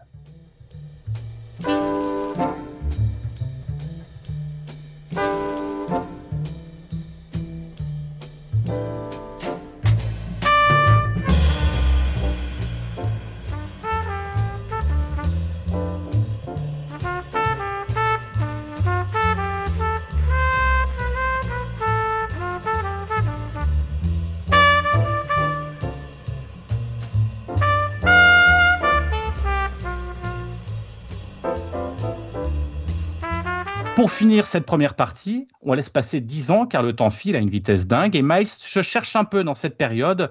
On voyage tout de même un peu avec un petit conseil d'album exotique du, du maître, c'est Sketches of Spain, plus mélancolique, mais avec le soleil espagnol qui réchauffe euh, les cœurs avant d'arriver en 1969, date de fin de notre escale. Et attention, messieurs, dames, l'album dont on va parler tout de suite m'a fait découvrir Miles Davis. Alors, pas en 69, hein, mais euh, plus tard. Hein, c'est le premier album de Miles Davis que j'ai découvert. Et il m'a mis une grosse fessée des culottés. C'est In a Silent Way. Alors, encore un autre style, encore un album totalement différent du précédent, qui s'appuie cette fois-ci sur des morceaux plus électriques euh, et aussi sur le free jazz. Alors, le free jazz a le vent en poupe et a bercé toutes les années 60. Coltrane, hein, l'acolyte de Miles, avait poursuivi sa route seul hein, et avait déjà goûté au plaisir de la liberté en euh, lançant un, gros pavé dans la mare quelques années auparavant avec le culte Love Supreme. Hein. Euh, alors, le morceau, si vous connaissez pas Love Supreme, c'est un morceau lancinant, progressif et répétitif qui avait mis une grosse claque au jazz à l'époque. Mais ça, c'est une autre histoire. Miles fait la même chose avec son A Silent Way en reprenant ce côté répétitif et progressif de la musique, en y apportant une touche plus électrique à la frontière du jazz rock. D'ailleurs, les musiciens qui l'entourent seront euh, tous simplement les grands artistes de la scène jazz rock de la décennie 70. Zawinul au clavier, McLaughlin à la guitare. On peut parler aussi de Chick Corea, Herbie Hancock, Shorter, bref avec tous ces noms, c'est que du bon monde et quasiment les meilleurs jazzeux de cette époque. La force de l'album tient d'abord sur son ambiance, c'est une attraction perpétuelle vers un tourbillon musical imprégnant de la substantifique moelle de Miles Davis, et pourtant, autre force de l'album, le maître se fait discret, se fait désirer, laissant sa place aux autres talents.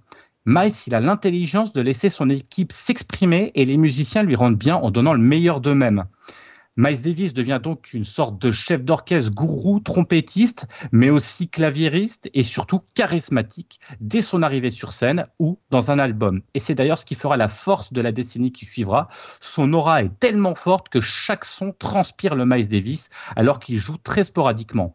Un tour de force hallucinant et hallucinatoire à l'image du morceau de plus de 18 minutes qui s'appelle peaceful, une sorte de trance minimaliste qui entre dans notre esprit comme une drogue sans jamais vouloir vraiment sortir. Le sorcier Miles a frappé fort et pour longtemps. Un charlet de batterie hypnotique, quelques notes de basse marquant les fondements du morceau, un clavier Rhodes brumeux et un enchaînement de trompettes, saxophones et guitares électriques qui discutent. Mais qui discutent de quoi, me direz-vous? Eh bien, c'est à vous d'en décider, maestro musique.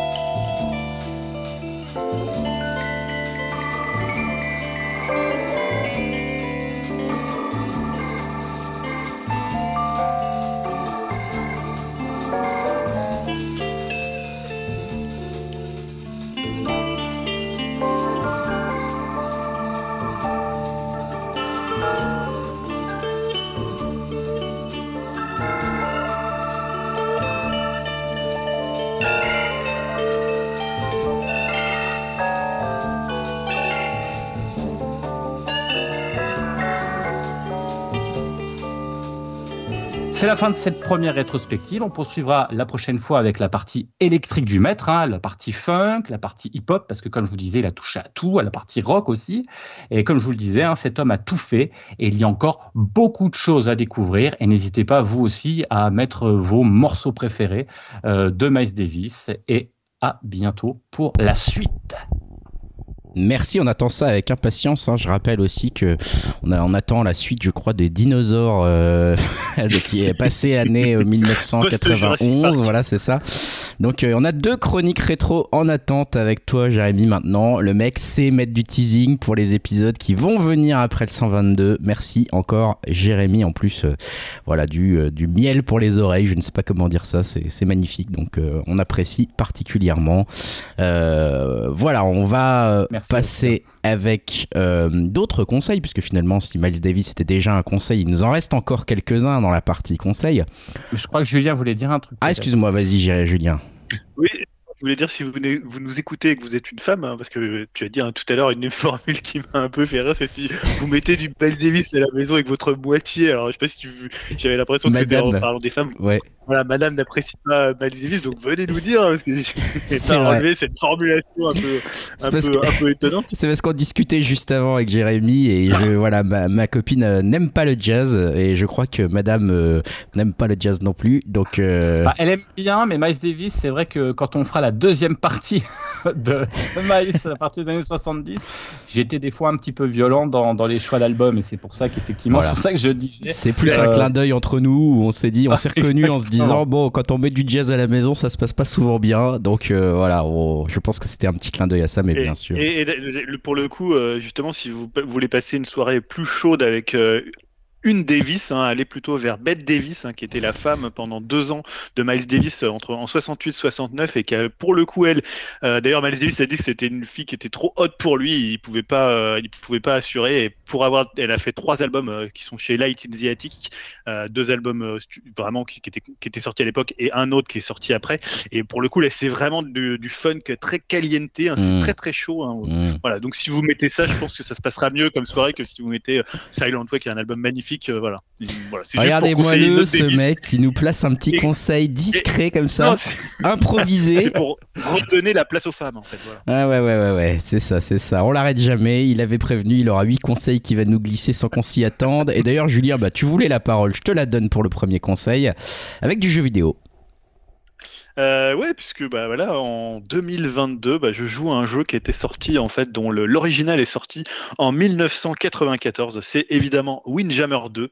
Euh, bah voilà, c'est le meilleur jeu de ce début d'année. On va pas se mentir, hein, puisque évidemment c'était un des meilleurs jeux des années 90. Donc c'est forcément, forcément un des meilleurs jeux des années euh, euh, de, de l'année 2022. Là, j'ai déjà une 15-20 heures dessus. Waouh. Euh, voilà, donc j'y joue beaucoup. Donc qu'est-ce que c'est Windjammer 2 Donc évidemment, comme je le disais, c'est la suite euh, de Windjammer qui était sorti en arcade et sur Neo Geo en 1994, qui est un jeu créé par Data East. Hein. Data East, pour ceux qui ne connaîtraient pas, c'est ceux qui avaient fait Carnov, un excellent jeu euh, d'action à plateforme qu'ils ont après décliné euh, sous la forme d'un jeu de combat qui est quand même moins bien. Euh, je crois Carnov Revenge.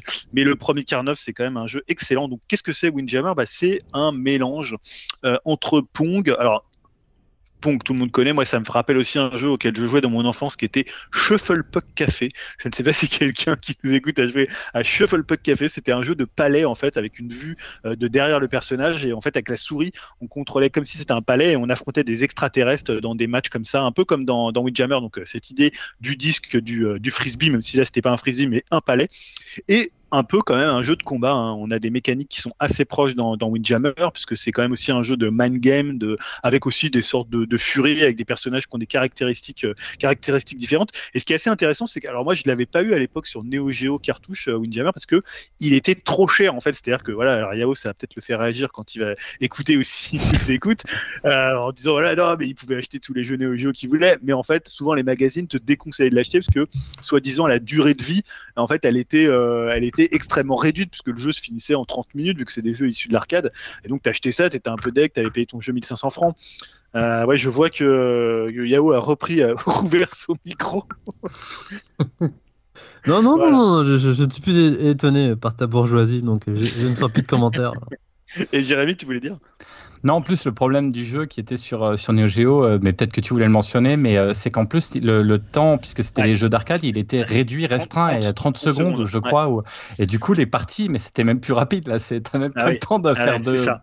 Mm. Oui, parce que souvent, tu peux avoir une. Là, en jouant au 2, où là, le temps c'est une minute, bah, en 30 secondes, tu même pas mis un point. quoi. Donc à l'époque, tu te faisais vraiment, euh, vraiment arnaquer. Après, moi, j'avais acheté le jeu quand il était sorti sur Neo CD, euh, puisque évidemment, il était moins cher. Et ensuite, j'y ai beaucoup joué à l'époque d'un émulateur que peut-être les gens connaissent bien, c'est Neo Rage, euh, qui était un émulateur euh, sur PC de, tous les jeux Neo Geo. Et évidemment, tu pouvais changer la durée. Donc tu pouvais le passer en 99 de temps. voilà. Donc là, c'était bien plus intéressant. Et Neo Rage a beaucoup fait pour Windjammer. Il y a beaucoup de gens qui ont joué cette époque-là. Et il faut dire que Windjammer, c'est un jeu qui a une communauté française très importante puisque deux des trois meilleurs joueurs mondiaux de Windjammer sont français.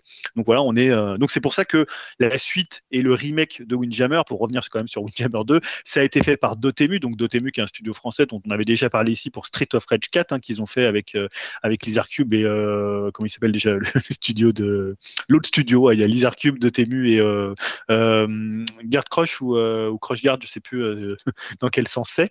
Ouais, c'est ça, c'est Garde Crush. Garde Crush, voilà, donc on les connaît à ce- pour ce moment-là, et ils avaient déjà donc fait euh, l'adaptation, euh, en fait le, le- le remaster euh, remake de Windjammer, et là donc ils se sont lancés dans un nouveau jeu, donc Windjammer 2, mais ce que euh, ce qui est hyper intéressant, alors c'est ils ont quand même changé le visuel, on est dans un visuel un peu euh, proche de ce qu'ils ont fait pour Street of Rage euh, 4 avec un, un côté presque parfois un peu flash, mais moi que je trouve qui rend vraiment extrêmement bien. Tu sais, t'as un peu l'impression que c'est ce que tu en fait, parfois, tu as certains jeux, tu les trouvais hyper beaux à l'époque, et puis quand tu les revois, tu te dis, putain, mais en fait, c'était hyper moche.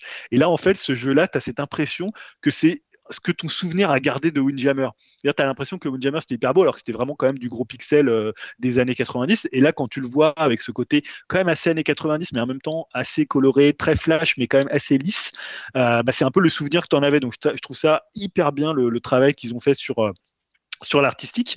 Euh, donc ils ont rajouté alors évidemment des terrains en plus, ils ont rajouté quelques personnages en plus, mais en fait ce qui est intéressant dans Windjammer 2, c'est que c'est typiquement une sorte de Windjammer 1.5. En fait, tu as complètement le feeling de Windjammer, tu as l'impression de jouer à Windjammer. Alors ça pourrait être un défaut, mais c'est vraiment un jeu qui va s'adresser aux fans de Windjammer qui ont envie de retrouver ce feeling tout en apportant des éléments de gameplay un peu différents et un peu nouveaux. Et je trouve que c'est là où ils ont été très forts, c'est que moi je me rappelle la première fois que j'avais joué à la bêta, euh, j'étais arrivé sur Twitter, j'avais dit ouais c'est un peu de l'arnaque, c'est Windjammer euh, 1.5, donc il y avait des gens qui m'avaient repris un peu vertement, comme c'est le cas euh, sur Twitter, et en, en soi ils avaient raison. Alors je, dis pas que c'est un Windjammer 2 complètement parce que on est quand même dans une sorte de Windjammer 1.5, mais en fait c'est ce qui fait le charme du jeu, c'est-à-dire de retrouver ce feeling d'antan et en même temps d'avoir des choses comme le saut maintenant qui est possible, d'avoir une espèce de ce qu'ils appellent une riposte avec un autre bouton qui permet de renvoyer le, disque hyper rapidement, un peu comme un pari ou comme un contre que tu aurais dans un jeu de combat. Ils ont instauré aussi une, super, il y a aussi un, un- une sorte d'amorti un peu comme au tennis, mais il me semble qu'il était dans, pour le coup dans l'original, mais pas forcément de cette manière aussi bien implanté. Donc ils ont gardé le feeling d'origine, mais ils ont rajouté des éléments de gameplay. Et finalement, ils ont encore plus ajouté de la profondeur à ce jeu qui est en fait un jeu qui est extrêmement, enfin extrêmement, qui est facile quand même à maîtriser, qui est un jeu à la base en deux boutons. Là, il est en quatre boutons maintenant, Euh, mais c'est un jeu qui est très très dur à maîtriser parce que c'est un jeu de placement, un jeu de d'effet, un jeu un peu de mind game avec ton adversaire. Il faut, voilà, c'est un jeu à la fois de défense, à la fois d'attaque. C'est un jeu qui est extrêmement complet où finalement tous les disques que tu reçois, ils sont rattrapable, c'est ça qui est hyper important. Il n'y a jamais des coups où tu dis non, mais ça, en fait, j'aurais pas pu l'avoir, ça arrive beaucoup trop vite. Tout est, euh, tout est possiblement euh, contré et à contrer. Et voilà, le défaut évidemment du jeu, qu'est-ce que c'est? Bah, C'est son contenu très rachitique. Euh, il vaut 20 euros en soi, on peut se dire c'est pas très cher. Il est sur le Game Pass aussi pour les gens qui sont abonnés. Il est sorti sur toutes les plateformes. Mais en fait, dedans, bah, il y a quoi? Il y a un mode arcade où vous allez faire 5 matchs et après c'est terminé. Alors vous pouvez le faire avec tous les personnages un peu à l'ancienne. Euh, je conseille notamment le mode difficile pour les bons joueurs qui est quand même assez ardu. hein. Moi, il m'a fallu pas mal de temps pour réussir à le terminer en difficile. Vous avez un mode versus, évidemment, versus local. Évidemment, vous avez du online, mais vous avez du online alors qui fonctionne pour le coup très très bien, hein, puisque en fait, ils utilisent la technique du rollback. Alors, je ne vais pas rentrer dans les détails, mais c'est une technique qui anticipe sur les mouvements, qui cache des mouvements à l'autre adversaire, qui les anticipe et qui fait que c'est différent d'un netcode classique. Et ça marche beaucoup mieux. Et c'est vrai que quand tu joues, tu as l'impression, quand ça fonctionne bien, quand le ping euh, monte pas au-dessus de 200, bah, tu as l'impression de jouer comme si tu étais dans ton salon avec euh, le type qui est euh, chez lui à des milliers de, kilomètres. Et ça, pour un jeu euh, qui est vraiment basé sur euh, le, le, temps de latence, la réponse immédiate, et qui est vraiment un jeu où, euh, voilà, si tu as un- une microseconde de latence, tu vas tout de suite râler et euh, insulter le jeu ou insulter la latence parce que tu vas avoir raté ton, coup pour ça. Et là, je trouve que moi, j'ai très très peu de problèmes de latence. Je te dis, c'est vraiment sur des gens qui avaient des connexions très très moyennes, mais le jeu le fait hyper bien. Mais voilà, il n'y a pas tellement de contenu, même en ligne, tu n'as que des matchs classés ou des matchs euh, entre amis. Tu n'as pas de possibilité de regarder en tant que spectateur, tu n'as pas de tournoi. Le mode solo, il est très rachitique. Donc, vraiment, ça, ça, ça sera le principal défaut.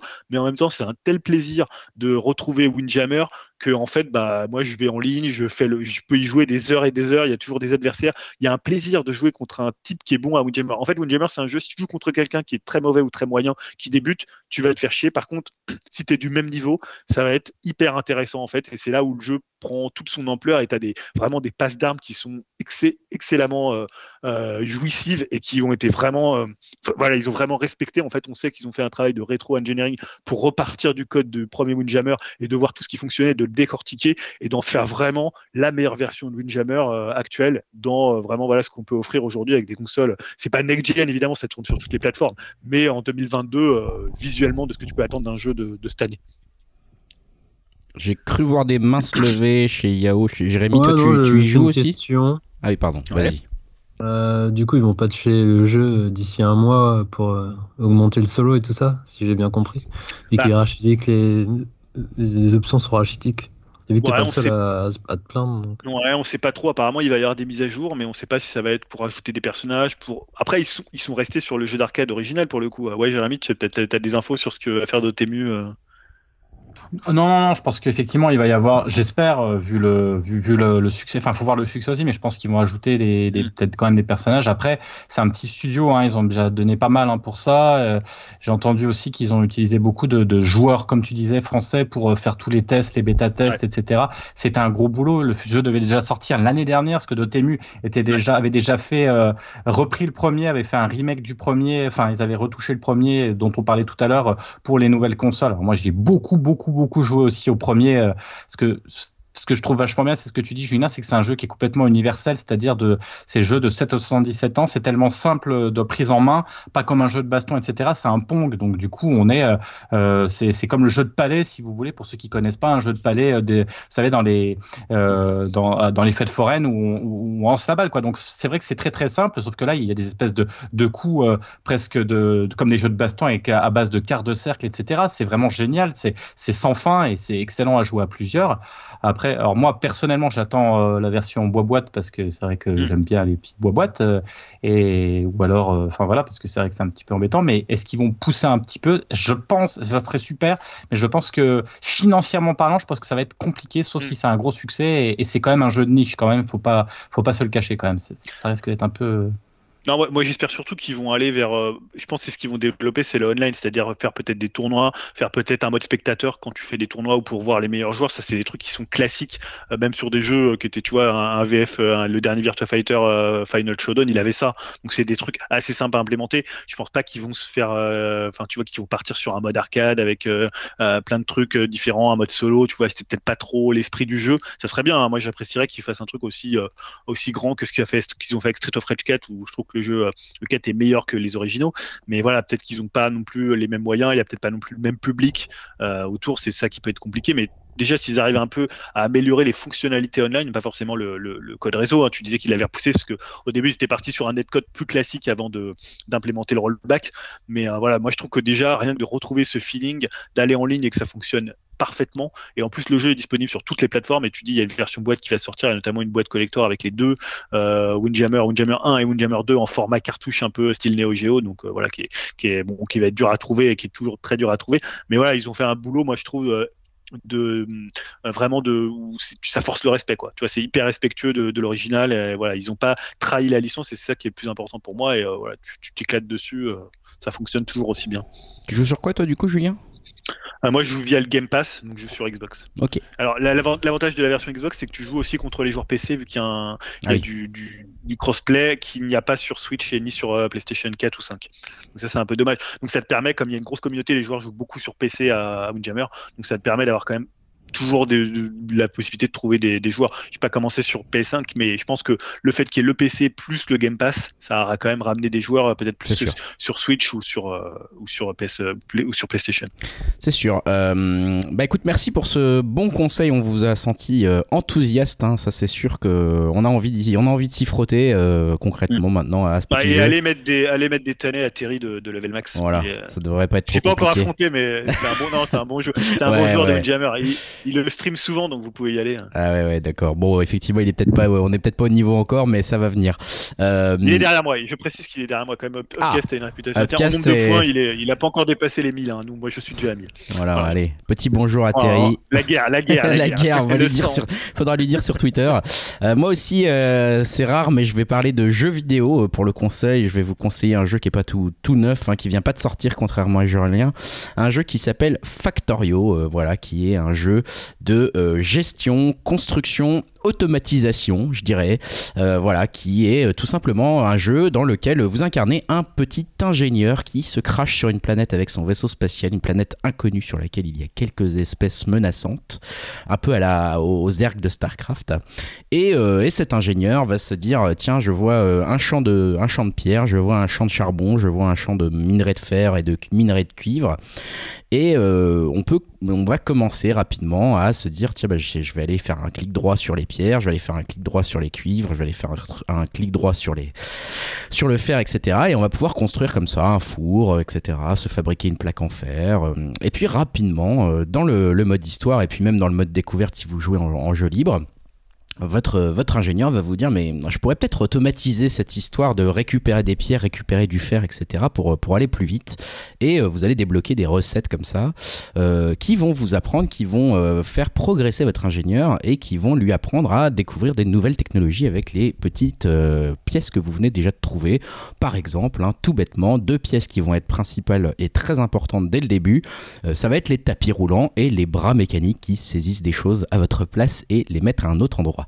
Et vous avez compris que là, vous venez de mettre le doigt dans un espèce d'engrenage, sans mauvais jeu de mots justement, euh, de euh, voilà le, début de l'enfer de Factorio, puisque en fait vous allez rapidement vous retrouver à dire mais en fait au lieu de creuser euh, moi-même ou de casser ma pierre moi-même, je vais peut-être mettre une machine qui va faire ça, je vais mettre une machine qui va fabriquer les, les bras à ma place, je vais mettre une machine qui va fabriquer les tapis roulants à ma place, faire une machine qui va faire les, les plaques de cuivre à ma place, les plaques de fer à ma place, etc., etc.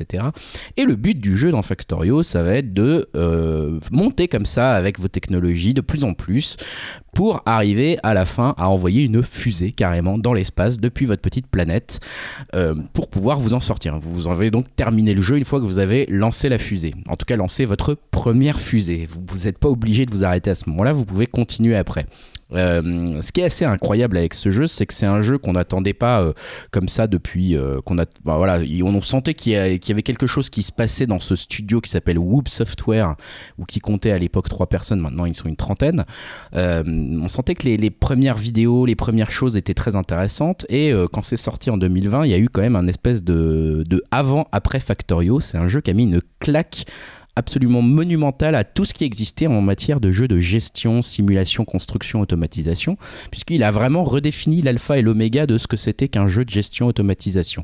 À ce point-là, je n'exagère pas, hein, la presse est même assez consensuelle là-dessus, il y a un avant-après Factorio, euh, puisque les possibilités euh, laissées en termes d'automatisation et de précision de ce qu'on peut faire avec Factorio et de liberté de ce qu'on peut faire est euh, tout simplement abyssale, elle est complètement fantastique, elle est complètement incroyable. Et, euh, et avec Factorio, vous pouvez vraiment vous retrouver à faire des enche- enchevêtrements de, circuits, de ceintures, de voilà, de, ceintures de, trucs, de matériaux qui vont rouler dans un espace, qui vont aller dans un autre espace pour les construire, etc. Après, vous allez comprendre qu'il va falloir récupérer du pétrole sur votre planète aussi. Il va donc falloir apprendre à gérer des tuyaux, à gérer de la vapeur, à gérer des choses comme ça. Et là, vous en êtes qu'au début, hein, en plus, parce que euh, après, vous découvrez qu'il y a quelque chose qui s'appelle dans le jeu les circuits logiques, hein, qui sont tout simplement simplement des petits opérateurs que vous pouvez poser qui sont des opérateurs mathématiques. Euh, donc vous pouvez faire des opérations de mathématiques avec des signaux qui sont générés par vos bras ro- robotisés par exemple. Et vous pouvez euh, ainsi par exemple dire euh, tiens bah, je vais allumer des lumières si mon courant commence à baisser à tel endroit, ça va m'allumer une lumière, etc. Parce que j'ai mis des conditions, des opérateurs mathématiques, etc., etc. Donc là vous commencez à remettre le, ce qui vous restait de votre bras après avoir déjà commencé le jeu depuis 30 heures et que vous n'avez pas encore mangé et pas encore dormi, euh, vous commencez à redécouvrir un autre aspect du jeu et à se dire mon dieu mais en fait je peux aller beaucoup plus loin que l'automatisation comme ça, je peux aller encore plus loin et, me mettre des alertes et déclencher des choses qui se passeraient automatiquement en fonction de certains critères, etc., etc. Donc vous commencez à mettre ça en place et puis vous commencez à découvrir au final que tiens vous êtes en train d'épuiser vos ressources de là où vous êtes craché vous avez toujours pas lancé votre fusée. Zut comment vous allez faire? Vous avez plus de cuivre, vous avez plus de rien. Bah c'est pas grave parce qu'il y a d'autres aspects sur les planètes, il y a d'autres endroits où vous pouvez aller le récupérer sur une planète, mais pour aller le récupérer, il va falloir construire des trains. Et là, vous mettez votre deuxième bras dans l'espèce d'engrenage de Factorio, puisqu'il y a tout un système de gestion de train, mais vraiment, hein, donc de gestion complètement dingue de train, avec des conditions, des systèmes d'alarme, des systèmes de lumière pour pas qu'ils se rentrent dedans, des murs de protection pour pas qu'ils vous écrasent, des horaires à respecter, des conditions qui les font partir, des conditions qui les font arriver, etc., etc., pour que ces trains puissent décharger les matériaux de base qui permettent toujours de construire toujours plus, plus, plus, puisque l'usine doit grandir, Factorio doit grandir, pour pouvoir bah, finalement lancer votre fusée à la fin. Vous l'avez compris, ce jeu c'est un cauchemar de beauté, de euh, d'ingénieur, parce que une fois que vous commencez ce jeu, et c'est exactement ce qui m'est arrivé, et c'est un peu ce qui arrive à tout le monde quand on se balade un peu sur les forums de Factorio ou sur les tests de Factorio, c'est que vous commencez une partie de Factorio, vous regardez pas vraiment ce qui se passe, il est euh, 18h30 et euh, vous euh, commencez à vous dire tiens, je commence à avoir faim. Et en fait, il est déjà 9h30 le lendemain matin. Et vous avez passé la nuit dessus, vous avez construit des ceintures partout, vous avez à peine réussi à commencer à automatiser le début de votre chaîne de production. Et euh, vous avez passé votre temps aussi à détruire ce que vous aviez fait parce que c'était nul au début et que vous avez dû recommencer. Et c'est ça qui est magique avec Factorio, c'est que c'est un jeu où on apprend tout le temps soi-même de ses erreurs, de ce qu'on a fait au début, d'ingénieur qui progresse, qui va aller vers plus d'efficience, vers plus d'efficacité pour aller construire sa fusée. Alors tout ça, vous me dites, bah c'est bien, ça a l'air d'être super intéressant, ça l'est effectivement. Mais en plus, pour rajouter quand même un petit peu de dimension à ce jeu, il y a aussi toute une dimension de pression qui vient se mettre sur le joueur parce qu'il suffit pas d'envoyer une fusée, vous êtes quand même arrivé sur une planète où, je l'ai dit au début, il y a des petits ergs qui sont là et les ergs ils réagissent à la pollution que vous générez. Donc si vous êtes en train de développer votre usine tranquillement et que vous générez de la pollution, rapidement les ergs ils vont commencer à vous dire ben non, en fait euh, c'est notre planète mec et euh, tu viens pas nous faire chier. Et donc en fait vous incarnez le méchant euh, dans Factorio puisque vous êtes arrivé sur une planète que vous allez coloniser et sur laquelle vous allez foutre plein de pollution pour pouvoir partir. Et du coup rapidement vous allez avoir des petites visites de bestioles qui vont venir détruire vos ceintures. Donc vous pouvez les tuer avec votre petit flingue au début, mais c'est pas très efficace. Donc vous allez automatiser la production de tourelles mitrailleuses, vous allez automatiser la production de chargeurs, vous allez automatiser la production de rayons laser, vous allez automatiser la production de lance-flammes, et vous vous retrouvez avec ensuite des trains dont les wagons sont automatisés et lancent automatiquement des rayons laser sur tout ce qui passe. Donc euh, c'est une folie sans nom ce, ce, ce jeu. Je le- j'y joue depuis deux semaines, je suis à 144 heures dessus. Voilà, Euh, c'est un cauchemar. Je n'arrive plus à m'arrêter. C'est un vrai cauchemar. Donc bien sûr, on ne s'arrête pas du tout au premier lancer de la fusée parce qu'une fois qu'on a lancé notre première fusée, en fait, on découvre que la fusée qu'on lance, si on a mis un satellite dedans, elle nous donne une nouvelle possibilité de science qui est la science blanche, la science spatiale, qu'il faudra pouvoir développer encore d'autres découvertes et progresser et continuer à progresser dans notre usine. Donc vous l'avez compris, Factorio, c'est l'abîme. Vous regardez les abysses et les abysses vous regardent. C'est le jeu ultime, c'est l'automatisation ultime, c'est le jeu de gestion ultime et c'est je ne peux que vous encourager à mettre un pied puis une jambe puis l'intégralité de votre corps dans Factorio. Il faut que l'usine grandisse. C'est tout ce qu'il y a à dire. C'est vraiment euh, le, pire jeu possible parce que il est absolument addictif et c'est une catastrophe à quel point il est addictif mais vraiment, je crois que j'ai rarement pris autant de plaisir à prévoir une base et à laisser parler l'ingénieur frustré qui est en moi pour pouvoir construire ces bases sur lesquelles on, s'émerveille d'avoir réussi à enfin automatiser un signal lumineux qui nous prévient qu'on n'a plus de pétrole. Et, franchement, ça fait tellement plaisir des petites victoires comme ça que voilà, je recommande Factorio euh, à- plus que vivement. C'est sans doute un des meilleurs jeux auxquels j'ai joué dans le type simulation, automatisation. Donc euh, je vous le conseille très très vivement. Voilà. Jérémy, tu avais peut-être une question. Je, je t'ai vu lever la main, je crois, pendant que je, je blablatais. Sur PC Sur PC. Moi, je joue sur PC, Mac. sur Steam. Je pense qu'il est sur Mac aussi. Euh, Je, je crois pas qu'il soit arrivé sur console, euh, tout ça. Donc, euh, vraiment, c'est c'est pas encore le cas. Euh, je, voilà, quand il y aura le Steam Deck, là, on pourra jouer peut-être en portable.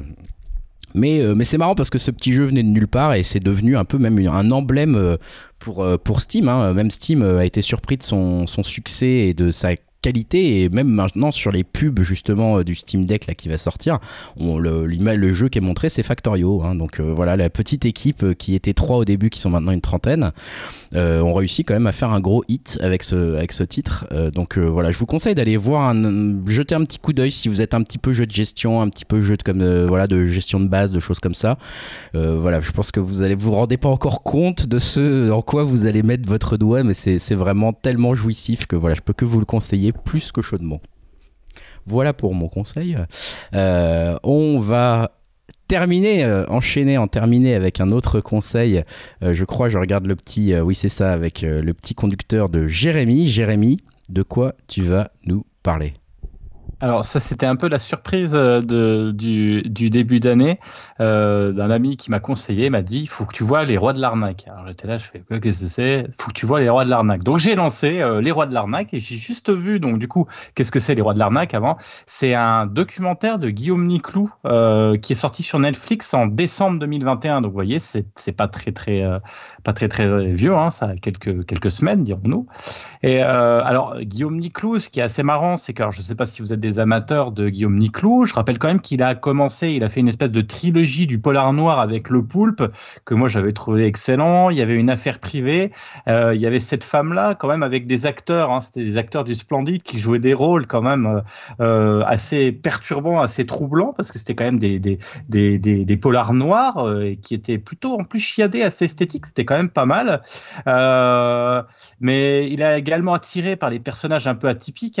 Déjà, il avait fait à la frontière du documentaire des, des films comme, je sais pas si vous avez déjà vu, mais c'est L'enlèvement de Michel Houellebecq, qui est quand même un truc un peu ovniesque, et surtout un film que j'ai vu aussi il y a pas très très longtemps, que euh, j'ai regardé le début, j'ai pas pu m'empêcher que d'aller jusqu'au bout et d'apprécier, même si euh, je pense que le film est très décrié, et j'aimerais aussi avoir votre avis, parce que je sais pas ce que vous en pensez, mais c'est Talasso avec Houellebecq et Depardieu, qui est un film, mais qui est complètement...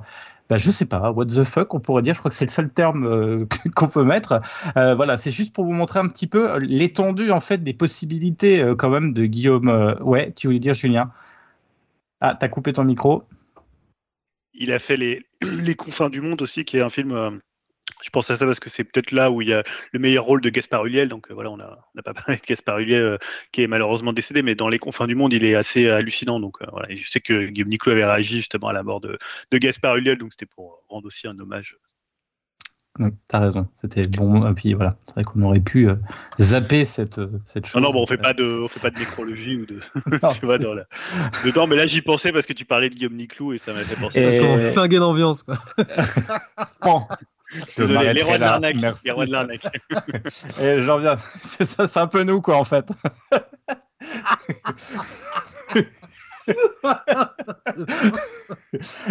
Et donc je continue. Euh, donc mes rois de l'arnaque. Donc euh, là, euh, il passe vraiment. Donc Naomi Clou passe vraiment du côté du documentaire avec donc ce fameux documentaire sur les rois de l'arnaque. Alors on suit les aventures vraies. Hein, c'est ça qui est assez marrant parce que je vais souvent dire que c'est vrai parce que quand on regarde le film, on dit non mais c'est pas vrai, c'est pas possible en fait.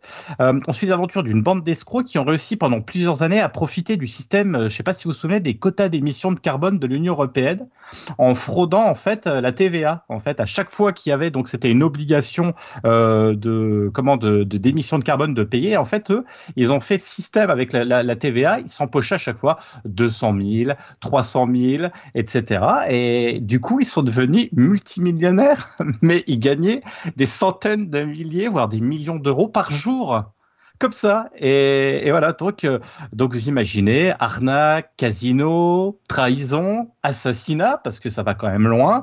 On, est face à une sorte de Scorsese, vous voyez, mais à la française, du coup, faut ajouter en gros un béret, une baguette de pain et puis une bonne dose de mauvaise foi avec, des, avec une gouaille très très particulière. Alors, une des réussites du documentaire reste son personnage principal, Marco Mouli, hein, euh, plus fantasque qu'un personnage de roman et pourtant bien réel, nous racontant son histoire, euh, ses journées dépensées à dépenser, euh, passées à dépenser ses millions. Il avait tellement d'argent qu'il fallait les dépenser vite, donc il partait à Las Vegas. C'est Las Vegas qui a envoyé un avion venir le chercher et il dépensait 30 000, 300 000 comme ça. Il organisait des fêtes énormes. Alors il y avait Nuna, il y avait tout le monde dedans. Vous voyez, c'était la, grande la bamboche, hein, c'était la fête. Il a réponse à tout. Quand on lui demande d'ailleurs pourquoi il ne s'était pas présenté à son audience, bah, forcément il s'est planqué en Italie. Lui il répond je ne suis pas en cavale, je prends du recul. Donc vous voyez le personnage un petit peu. Donc on frôle parfois le Audiard dans ce qu'il raconte tellement c'est drôle.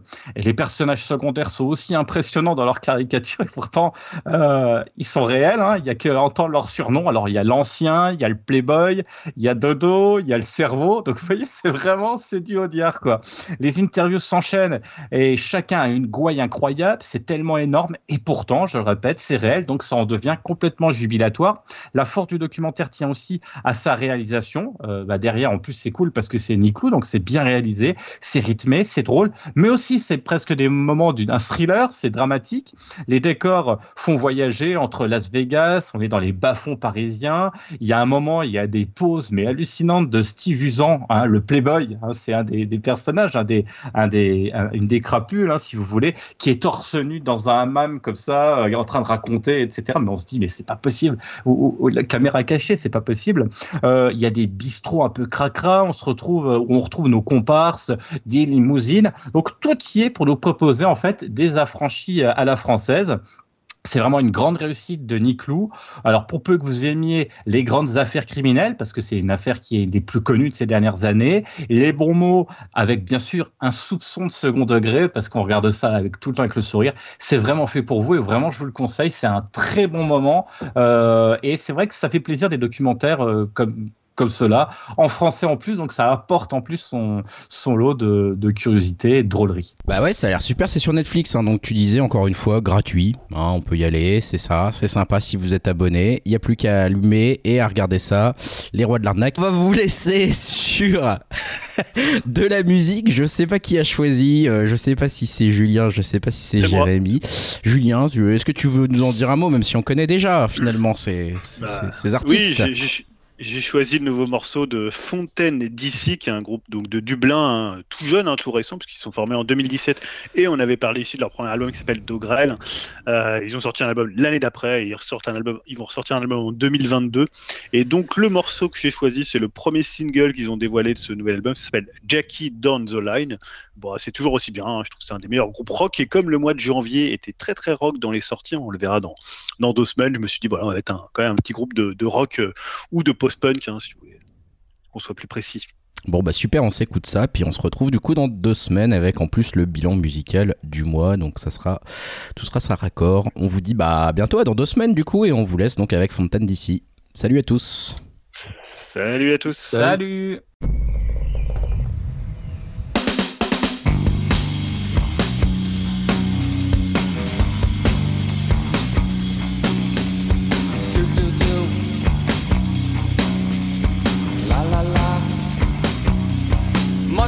Sally says she oh knows you got a funny point of view. Says you've got away with murder. Maybe one time, maybe two. Something happens in the morning when I can't see those failing eyes. I can't find a good word for you. Does it come as a surprise? I don't